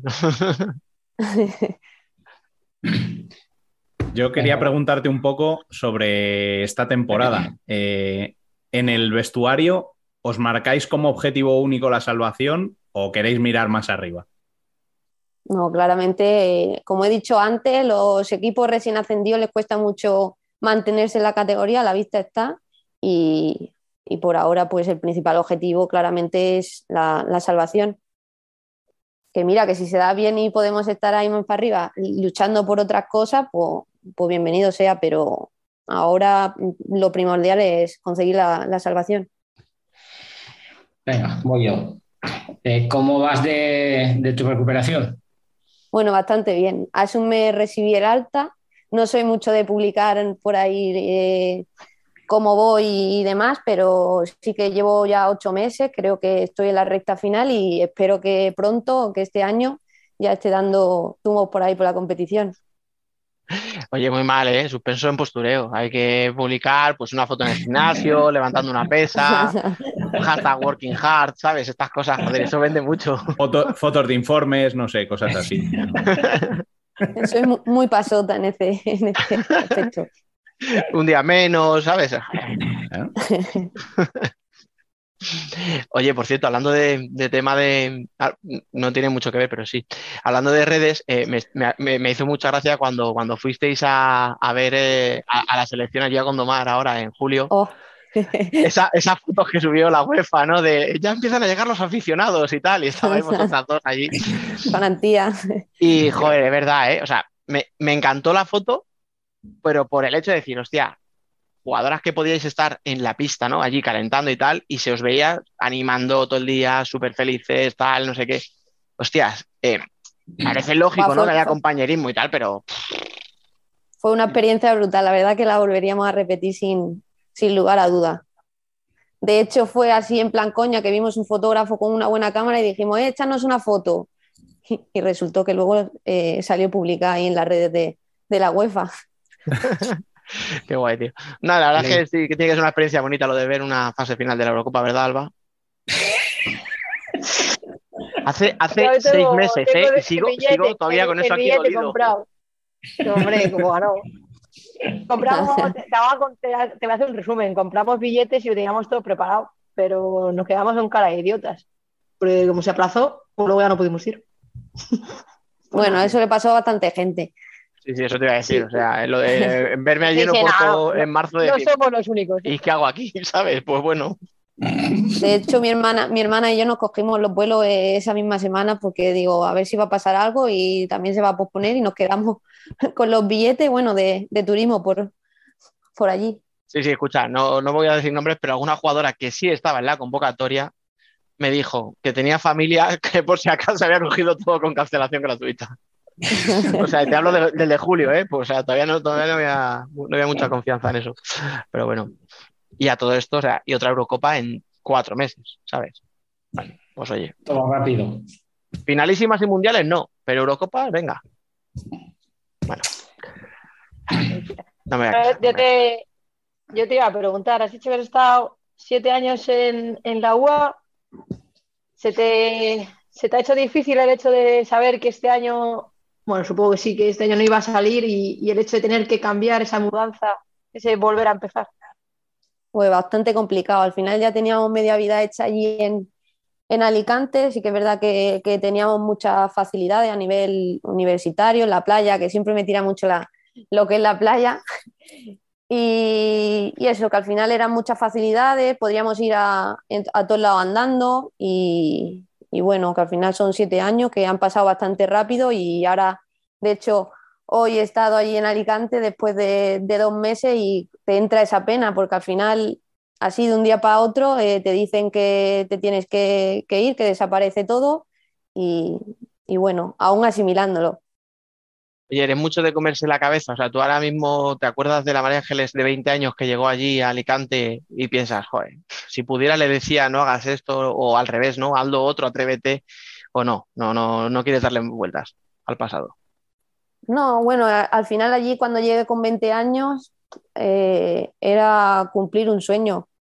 Yo nunca había ido a un campeonato de España de selecciones, no, de hecho mi primer campeonato fue el torneo de Moscú, fíjate.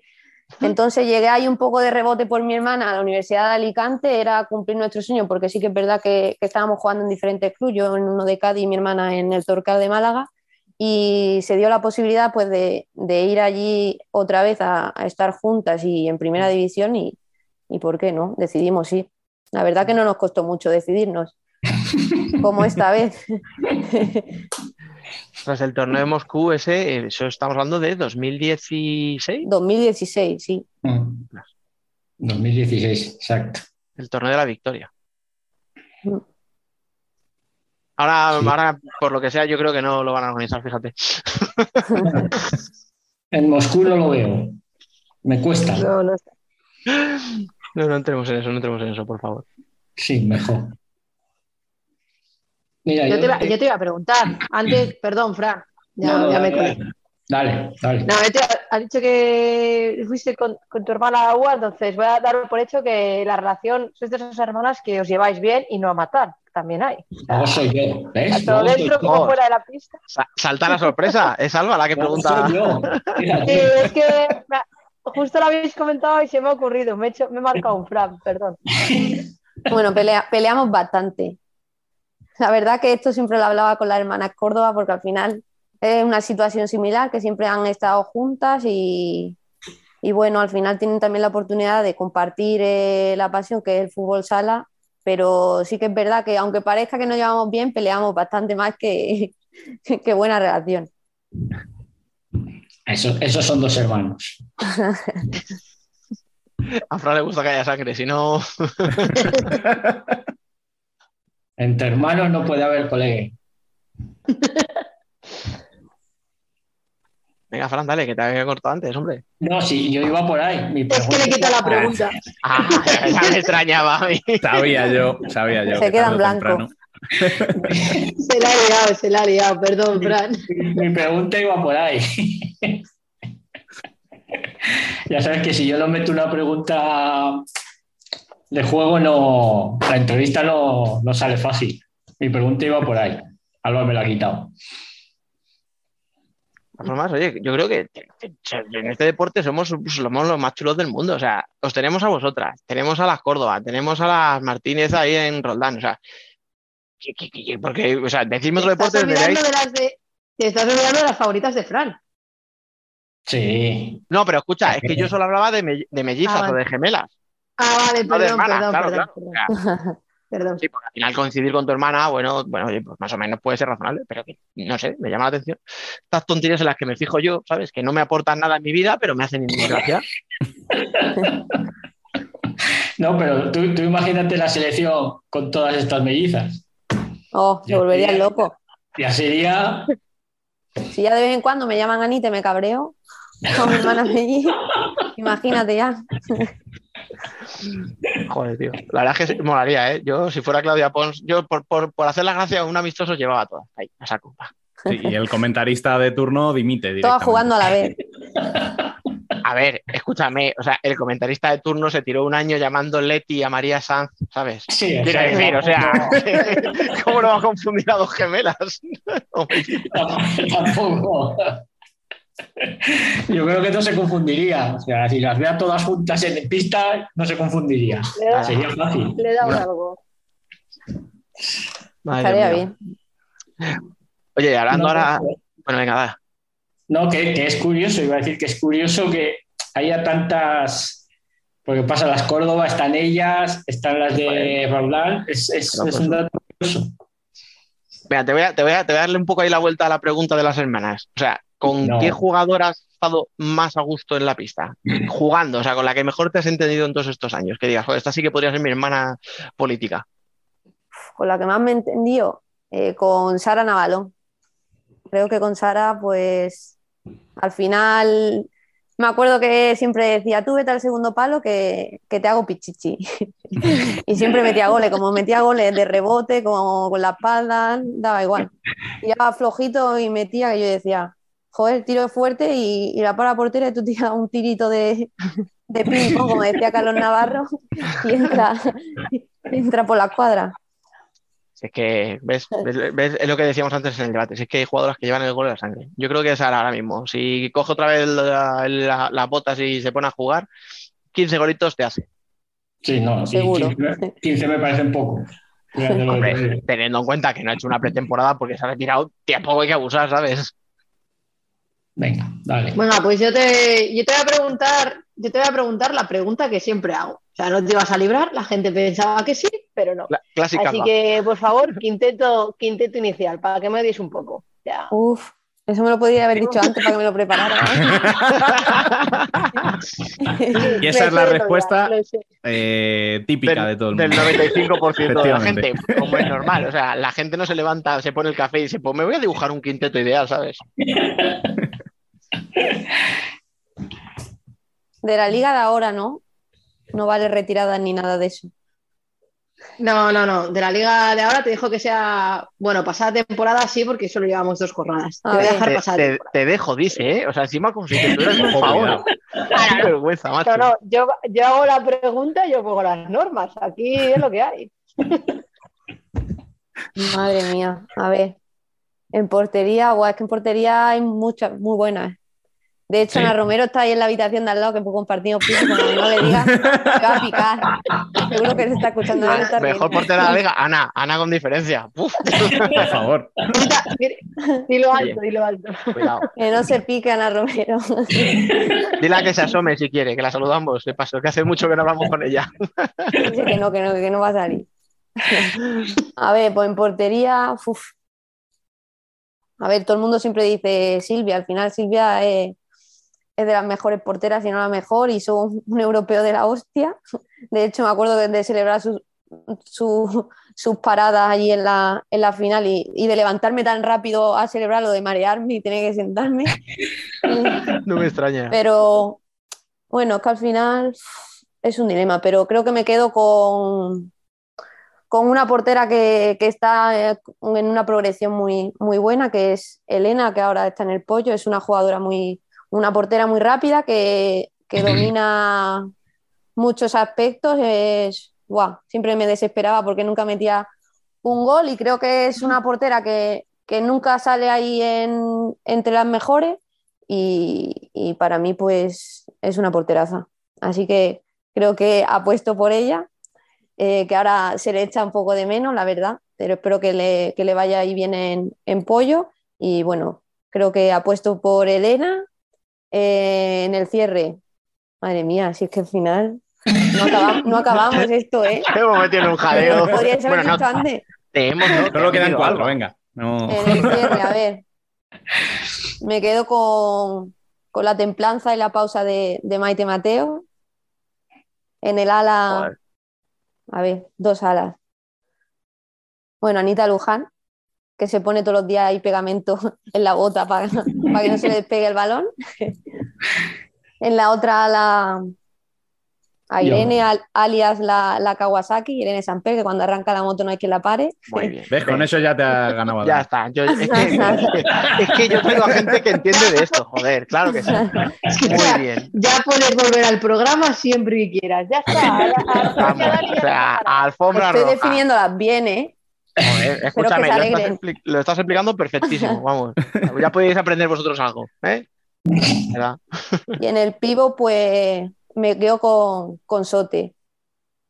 Al final ha pasado un año duro y, y ahora está volviendo a su mejor versión y espero que, que le vaya súper bien y que, y que nos deleite con, con muchos goles, como No, siempre hace. Ya, los está metiendo. O sea, Tenemos, escúchame, tenemos jerarquía, tenemos gol, tenemos eh, regate. eh. Tú decías lo de Anita que parece que juega con el balón pegado al pie. A mí me da una rabia. Me no se le despega, ¿eh? No, porque es que yo la veo y digo, pues esto parece fácil. Luego lo hago yo y no lo, no, no, no, no, no es pega fácil. botes y todo. Una cosa horrible, el balón se va. Dices, pero si esto yo lo veo y parece fácil, porque la puñetera lo hace muy fácil. De verdad, ahora en serio, ¿eh? O sea, es una jugadora Sí, sí. que me flipa por eso, por la facilidad que, con la que hace las cosas. pero eso, eso ya lo digo yo, que parece que está jugando con juveniles o infantiles y está jugando en primera división. Nah. Y os daréis cuenta que no pienso hablar de Irene. Ya lo ha dicho ella todo. Ah, o sea, vale, vale. No, estaba, estaba esperando, pero No, claro. me gusta, que- me gusta tu quinteto, ¿eh? Ha estado bien, ha estado bien. Está bien. Mm. Respuesta correcta. Bueno, pues María Ángeles, no te entretenemos más. Muchas gracias por pasarte por aquí esta semana. Y bueno, ya sabes, como les digo a todos, eh, las puertas de Futsal Corner están siempre abiertas, así que cuando quieras, pasa sin llamar. Vale, muchas gracias. Bueno, y a vosotros, Alba, Fran, Dani, nos escuchamos la semana que viene. Eso Pues sí. Aquí estamos. Correcto.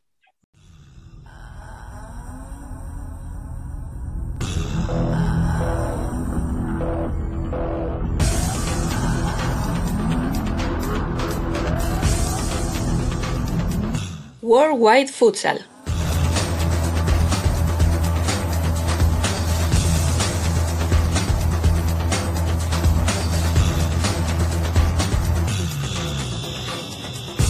Bienvenidos al segundo programa de la temporada de Worldwide Futsal, la sección del podcast de Futsal Corner dedicada a los frikis del fútbol sala. Mi nombre es Alejandro Méndez y hoy vuelve a estar a mi lado Emen Riso. Buenas tardes, Emen, ¿qué tal? Hola, Alex. Buenas a todos. Hoy de nuevo programa cargadito, vamos rápido ya que, no tenemos tiempo para repasarlo todo. Lo primero en el orden del día es hablar de esa finalísima que concluyó ayer para nosotros eh, domingo, para los que nos estéis escuchando será ya antes de ayer martes. Eh, bueno, lo escucháis el martes, así que vamos a repasar un poquito la final. Es España 1, Portugal 1. En los penaltis acabó llevando el conjunto luso esta final, pero como ya nuestros compañeros habrán debatido sobre esta final, nosotros vamos a centrarnos en ese eh, partido por el tercer y cuarto puesto entre Paraguay y Argentina. El conjunto de Carlos Chilaver se opuso por 3 a 2 ante el conjunto eh, de Matías Lukwix a Emen. Sorprendente esta derrota de Argentina que queda en último lugar en esta futsal finalísima y Paraguay tiene el, el tercer lugar contra todo pronóstico. Sí, bueno, eh, Paraguay como llegaba como la selección con menos títulos, digamos, con menos favores de, de pronóstico, pero lo hizo muy bien, lo hizo muy bien eh, ya en la semifinal con Portugal, eh, que puso eh, en mucha dificultad a los, a los campeones del mundo y de Europa y dio una muy buena impresión. Y, y con Argentina también. Eh, hizo, digamos que hicieron su, hicieron su trabajo a la perfección, porque sin, es un equipo sin demasiada, quizás sin demasiada calidad, y juega, pero juega muy bien en, eh, defendiéndose y jugando al contraataque, y lo, ha hecho lo ha hecho muy bien, aprovechando de las ocasiones, y ha sido increíble, sobre todo con Argentina, que donde se puso sobre, eh, el, se puso sobre en el 2-0 prácticamente con Argentina que, que tenía, no digo casi todas las ocasiones, pero Paraguay su, supo aprovechar de, de, las suyas. Dejamos la finalísima, como decimos los compañeros ya la habrán repasado lo suficiente. Nos movemos hasta Tailandia para repasar esa Continental Championship. Marruecos se proclamó campeón tras vencer por 3 a 4 a Irán. Marruecos que continúa su camino para colocarse como una de las selecciones referentes a nivel mundial. Recordemos que se ha colado ya eh, dentro del top 10 del ranking de la, FIFA que posiciona a todas las selecciones nacionales del mundo. Marruecos ha metido en ese top 10. Eh, muy buen torneo de, del conjunto eh, marroquí, de los Atlas, de los Leones del Atlas. Emen, muy buen torneo de Marruecos que sigue, sigue como un tiro. Sí, Marruecos ahora es una de las selecciones del momento, seguro. Y es una lástima que no, desgraciadamente no he conseguido, no he conseguido ver eh, la final. Eh, seguramente la voy, la voy a recuperar de alguna manera para verla en diferido porque parece que fue un muy buen partido y ya eh, eh, algunos de nuestros, de nuestros amigos ya hicieron algunas comparaciones con el, entre el juego que se vio en Tailandia, en la Continental y el, el juego un poquito más, digamos, aburrido, un poquito menos fantasioso que vimos eh, durante la finalísima y, y, bueno, sí, seguramente Marruecos ya lo vimos en el Mundial y lo, lo, ha demostrado ahora contra, contra Irán, es una, es una selección a tener en cuenta ahora. Hmm. Y a ver, que, a ver la, la, en la Copa de África en algunos meses, eh, esperemos, bueno, esperemos el primer resultado que se haga, porque ya, ya no sabemos. nunca, nunca puedes estar seguro en estas situaciones, pero eh, seguramente la Copa de África llega como súper favorito. Y recordemos que Marruecos está ahí como uno de los candidatos eh, albergar esa, ese Mundial de 2024. De momento no se conoce nada, FIFA no ha dado a conocer ningún detalle, todavía no se ha decidido la sede, pero recordemos Marruecos eh, estaría entre esos candidatos, que sería la guinda al pastel, para, para culminar todos estos, todas estas hazañas que está consiguiendo la selección nacional de Marruecos. Y siguiendo con la continental, vamos a repasar el resto de resultados. Tailandia en el partido por el tercer y cuarto puesto venció a Finlandia por 3 a 2. Finalmente el conjunto uh, finlandés no, no pudo conseguir ese tercer puesto que se lo lleva Tailandia y el último puesto se lo queda Mozambique tras perder por 3 a 1 contra la selección de Vietnam que se queda en eh, quinta posición. Torneo de Finlandia, bueno, o sea, ese tercer y cuarto puesto entre Tailandia y Finlandia, partido también interesante, se lo acabaron llevando los tailandeses y al final Sergio, Sergio Gargeli no pudo, no pudo obtener ese tercer puesto, Emen. Sí, es una lástima para nosotros que somos muy aficionados de Finlandia últimamente. Y, pero también esto, esta es otra, es otra, son otros partidos que habrá que un poco que estudiar, sobre todo ya que eh, eh, este mes empezará también la Copa de Asia, de la que hablaremos la semana que viene. Eh, y seguramente Tailandia y Vietnam serán, además claramente de Irán, serán dos de las eh, selecciones más interesantes. El Vietnam de, de Justozzi sobre todo, a ver, que, a ver cómo, cómo va a actuar.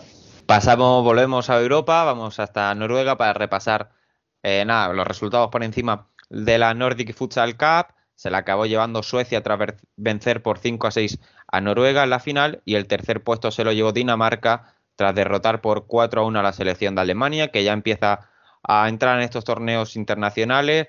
Recordemos, si no me equivoco, últimamente ha anunciado, no sé si selección femenina y estaban esperando, o la selección sub-19 y también estaban esperando para la femenina, así que Alemania empieza a entrar en el panorama internacional de fútbol sala, así que vamos a ir apuntando los nombres. También está la Futsal Bundesliga, que también eh, ha arrancado hace poquito y que de momento sigue dando sus frutos en su segundo año.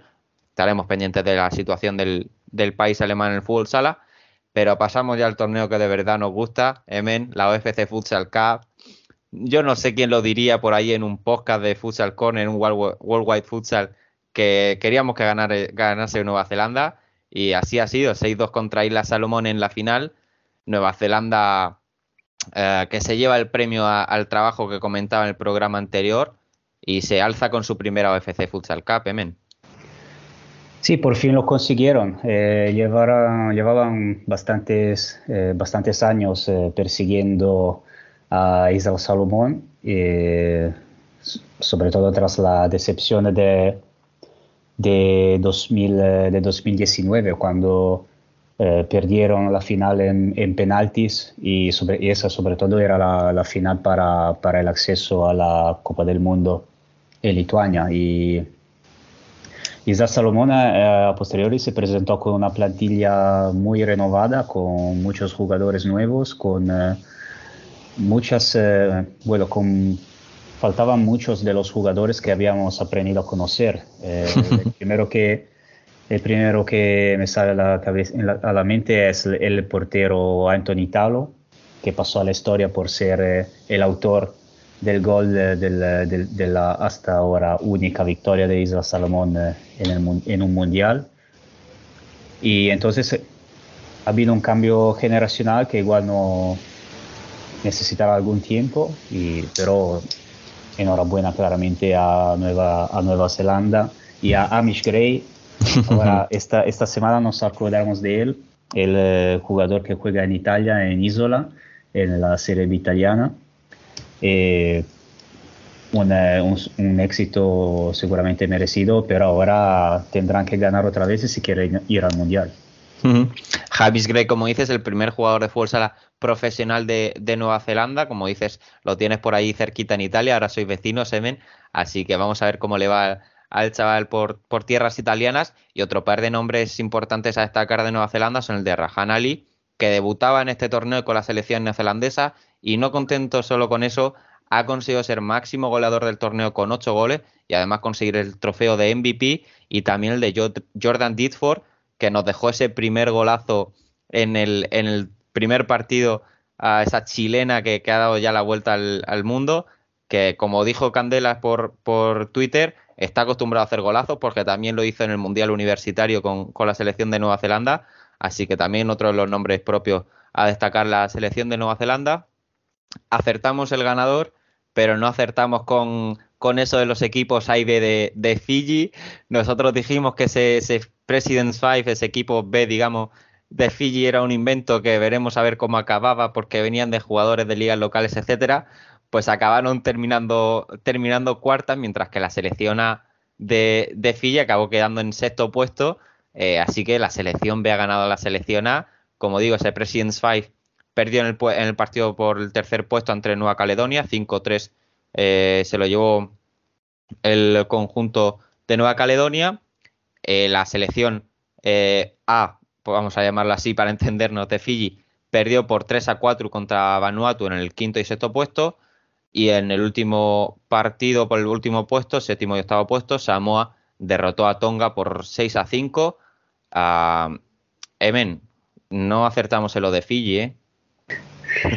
Bueno, eh, a- a es- eh, con, con ese tipo de niveles es muy eh, todo muy muy complicado, eh, pero pero sí, la, la impresión era que una segun- que un segundo equipo de Fiji podía ser eh, podía ser un- bastante un desastre. La verdad es que ha sido completamente la- el, el contrario. Se clasificaron a semifinales en vez de en lugar de- del, del equipo principal, así que fue to- todo un éxito y a ver si algunos de ellos se, merecer, se van a merecer el, eh, se, se van a, se van a ellos eh, en lugar de la- del equipo A la próxima vez, porque eh, ha sido, han sido una gran, una gran actuación seguramente.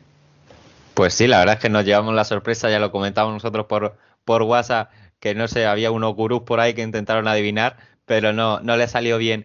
Bueno, dejamos ya Oceanía, vamos a hablar, volvemos a Europa para hablar de la main round clasificatoria al Mundial de 2024. Han empezado ya los partidos clasificatorios de esta main round, como digo. Los primeros resultados, ha habido ya, se han jugado tres partidos, se juega en estos momentos, lunes a las 8, ah, el cuarto partido, vamos a, a repasar los resultados. Bosnia y Herzegovina perdió por 3 a 4 contra Armenia, que nos dejó una imagen un tanto peculiar, ya que el entrenador dedicaba la victoria a, a su ejército de las últimas estas tensiones eh, en la fron- frontera con Azerbaiyán. Pero bueno, eso pasa a lo anecdótico. Países Bajos vencía por la mínima 2 a 1 ante Kosovo. Y Polonia, que hace unos instantes ganaba por 3 a 0 ante Grecia. Y como digo, en estos momentos se juega el Hungría-Israel. En primeros partidos, primeras sensaciones. Sí, bueno, la, yo como llevo bastante, bastante tiempo, que es curioso sobre Armenia, porque ha empezado, parece, por un lado parece una nueva Georgia, porque ha, nacionalizado a muchos jugadores, eh, eh, tiene plantilla con medio jugadores nacionalizados brasileños y otra mitad con eh, nacion- eh, nacionales rusos que juegan en la Superliga rusa o en la, o en la Liga de Bielorrusia.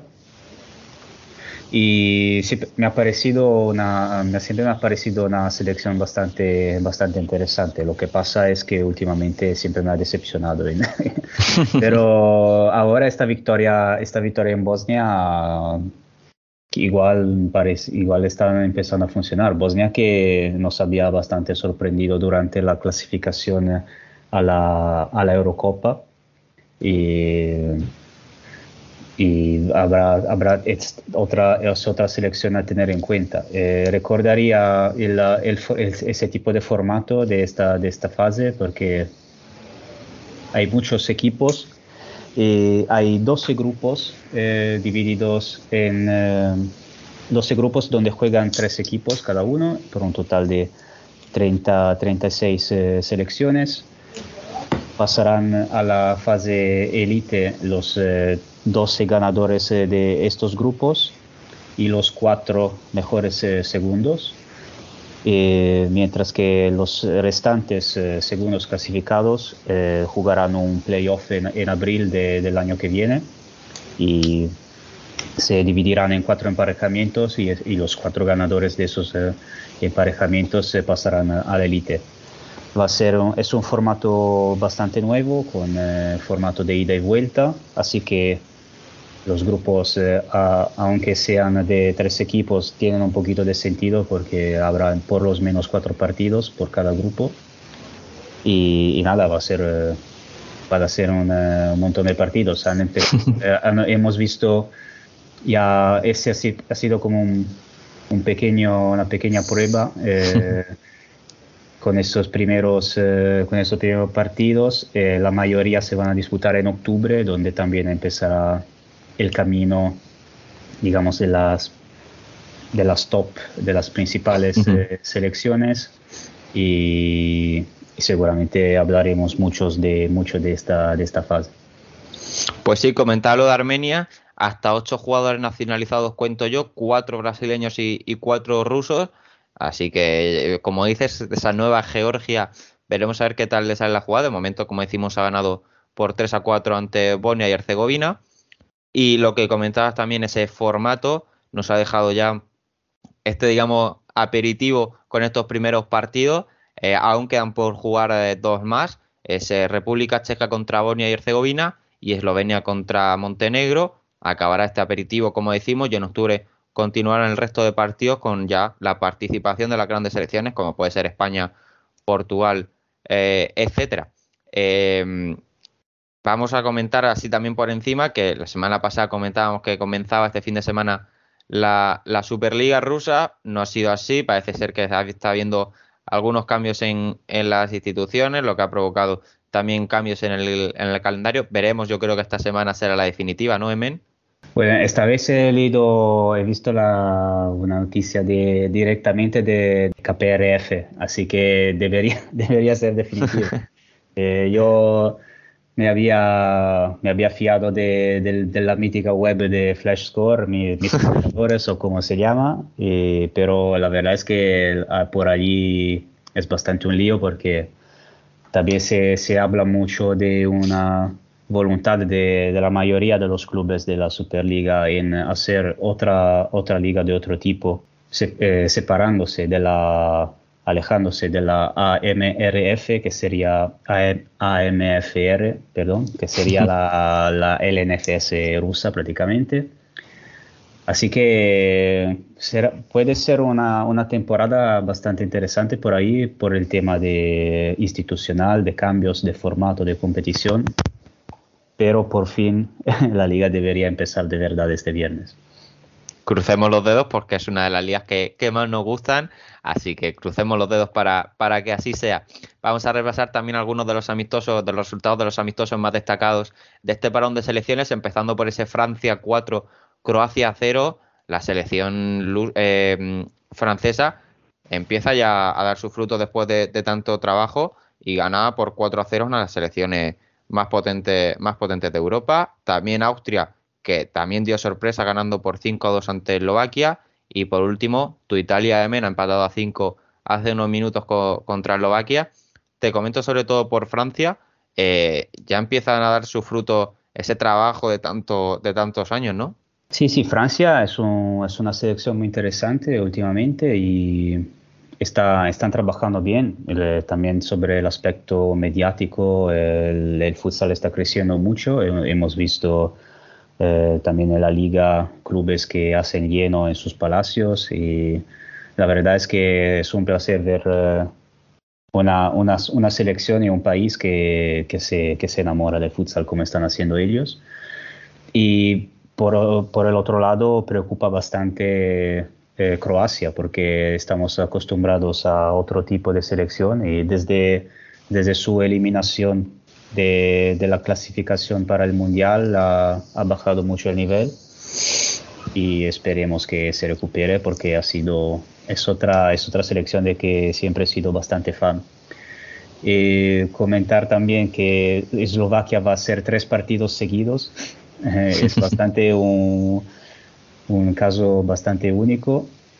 El domingo jugó, como has dicho, en Austria y el lunes eh, eh, el primer partido contra Italia, pero el martes va a jugar otra vez eh, contra, contra Italia. Así que Vaya maratón. a ver, si- a ver que si conseguimos ganar contra ellos tras, tras, tras dos partidos seguidos. Pero no, la- sí, seguramente ellos también se están preparando para, para la clasificación a la Euro y con un bastante una preparación muy intensa, digamos. Comentabas eh, sobre Francia Eso de, un país que se enamora del, fútbol sala por esos pabellones a rebosar, ahí en, el, en este amistoso contra Croacia se jugó en el Spas Mayen a casa del Etoile Lavalois, que prácticamente llena el pabellón alrededor de 3.300 personas de capacidad eh, cada vez que juegan en casa y para este partido hubo más de 3.000 personas viendo a la selección francesa que incluso son datos que ni la selección española puede llegar a conseguir en los últimos partidos en casa de la selección española.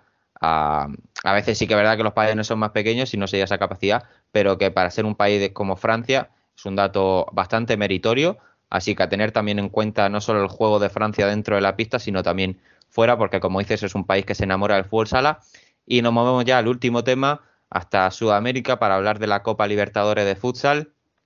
Del sábado 24 de septiembre hasta el domingo 2 de octubre, el Arena Malvinas Argentina de Buenos Aires acogerá esta nueva edición de la máxima competición de clubes del continente sudamericano. Tres grupos, vamos a mencionarlos. Ese grupo A con San Lorenzo, eh, Cerro Porteño, Universidad de Chile y Boca, eh, Sociedad Esportiva Boca. Luego el grupo B con Cascabel, eh, Deportivo Pantabolón, Peñarol, Boca Juniors y el grupo C Barraca Central, Bucanero La Guaira, Deportivo Meta y San Martín de Porres. Recordemos, hay tres representantes de Argentina por las siguientes razones. El vigente campeón de la competición de la Libertadores, como es San Lorenzo, el campeón de la Liga Argentina, Barraca Central, y el organizador de la competición, Boca Juniors. Así que tres eh, equipos argentinos eh, para esta edición de la Copa Libertadores. Emen, ¿cómo ves el campeonato? Bueno, la, la Libertadores de futsal siempre ha sido un torneo súper súper fascinante. eh, Este año, este año no va a ser, eh, no va a ser diferente. Es, eh, hay por lo menos eh, dos de, de los tres grupos que, que los veo muy, muy, muy equilibrados. Sobre todo yo veo el grupo B con eh, Cascabel Boca Juniors que ya saboreo el, eh, el momento en que se enfrentarán Cascabel y Boca, eh, pero también el grupo A con eh, San Lorenzo, los vigentes campeones que tendrán que defender el título, que, que tienen Cerro Porteño, que yo como ya hemos visto Paraguay eh, lo ha hecho muy bien la finalísima y seguramente los representantes de Cerro Porteño eh, harán, harán, su, harán su papel eh, también en, en su- en el club. Y bueno, la Universidad de Chile que yo creo que tiene posibilidad para ser uno de los eh, mejores de los dos mejores terceros.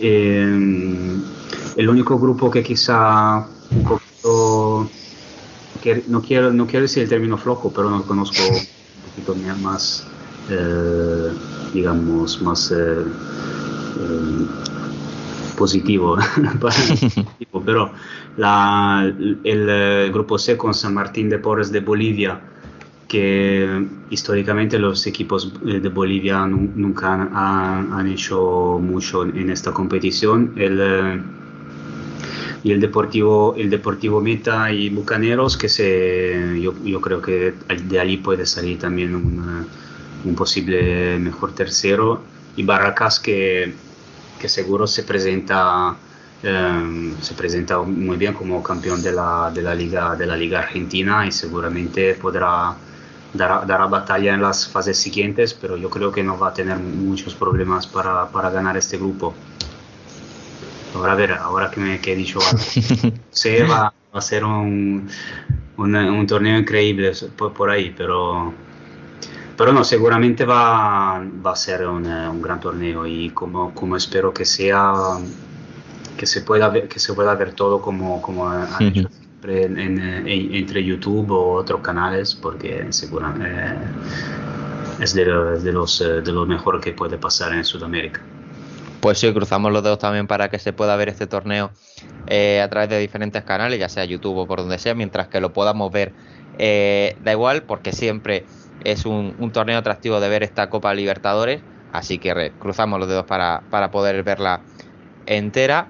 Y con esto nos despedimos una semana más, volveremos la semana que viene otra vez seguro cargaditos de temas porque además empieza la Copa Asia, repasaremos también lo que lleve el inicio de esta Copa Libertadores y más cositas que habrá por ahí para repasar. Emen, una vez más, un placer, muchísimas gracias. Gracias a ti, Alex, y hasta la próxima. Efectivamente, hasta la próxima a todos los que nos escucháis. Nos vemos la semana que viene.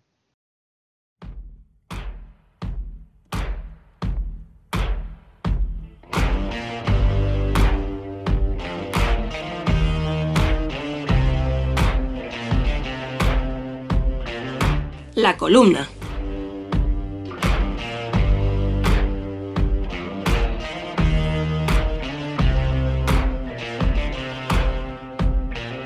Después de grabar y utilizar a modo de terapia el debate del presente programa, el pasado lunes 19 de septiembre, procedo a escribir esta columna el miércoles 21.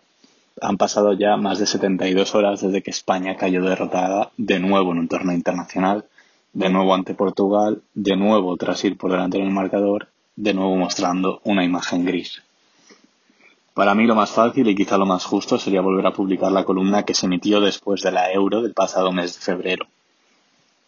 Me ahorraría trabajo y las conclusiones pueden ser perfectamente las mismas. Ahora un poco más claras y de una magnitud más grave después de tropezar por cuarta vez con la misma piedra. Es por ello que optaré por otra vía. Dejemos que hable la ciencia. Hablemos de Isaac Newton, un fuera de serie, nacido a mitad del siglo XVII, que con las rudimentarias herramientas de entonces fue capaz de descifrar las reglas que gobiernan cómo se mueve todo o casi todo en el universo. Por eso me apetece hoy hablar de las leyes de Newton. Bueno, de dos de ellas, las dos primeras. No os asustéis si odiabais la física y las matemáticas en el instituto, no voy a hablar de números, sino de cómo esas mismas leyes pueden ser de utilidad para analizar otros aspectos de la vida. La primera ley de Newton dice algo así como que, a no ser que haya una fuerza externa que actúe sobre un cuerpo, ésta permanecerá en reposo, moviéndose en línea recta a velocidad constante. Es decir, para que las cosas entren en movimiento necesitan un empujón. Y que una vez empujadas se mueven en línea recta y a velocidad constante. Solo frenan, aceleran o giran si se les practica una fuerza. Por eso esta ley es conocida como la ley de inercia. La inercia es algo que todos conocemos intuitivamente, porque todos la hemos vivido. Es la causante de que si damos un frenazo en el coche, nuestro cuerpo entero quiera seguir avanzando y el cinturón tenga que sujetarnos. Pero aunque es un concepto físico, también es una idea que todos, de una manera bastante intuitiva, entendemos cómo se aplica a muchos otros ámbitos de la vida, las personas o las organizaciones. Todo tiene su inercia, y no es ni bueno ni malo, es simplemente una forma de seguir el camino que iniciamos a andar a la misma velocidad y en la misma dirección, pero con la menor energía posible. En las empresas normalmente es todo eso que ha llevado a la empresa a donde está las que salieron bien y se siguen haciendo y las que salieron mal y ya no se quieren repetir. Y como os decía, esto no es malo, siempre que estemos avanzando en la dirección apropiada y a la velocidad necesaria. Pero a veces hay que hacer cambios en nuestras vidas, en nuestras empresas y en nuestra selección. Entonces entra en juego la segunda ley de Newton. En pocas palabras dice que el cambio de movimiento es directamente proporcional a la fuerza que apliquemos y que ocurre según la línea recta en la que la aplicamos. En otras palabras, que para frenar, acelerar o girar, para cambiar, vamos, necesitamos aplicar una fuerza en la dirección y en la velocidad apropiadas, aunque en realidad hay otra forma de verlo. En realidad un objeto está sometido a todo un conjunto de fuerzas, en diferentes direcciones y con diferentes magnitudes. La suma de todas esas fuerzas será la que defina si cambio de movimiento, a qué velocidad y en qué dirección lo hace. Eso es lo que para mí es de aplicación en esta selección. A la hora de analizar una situación es interesante entender qué fuerzas actúan y en qué dirección lo hacen.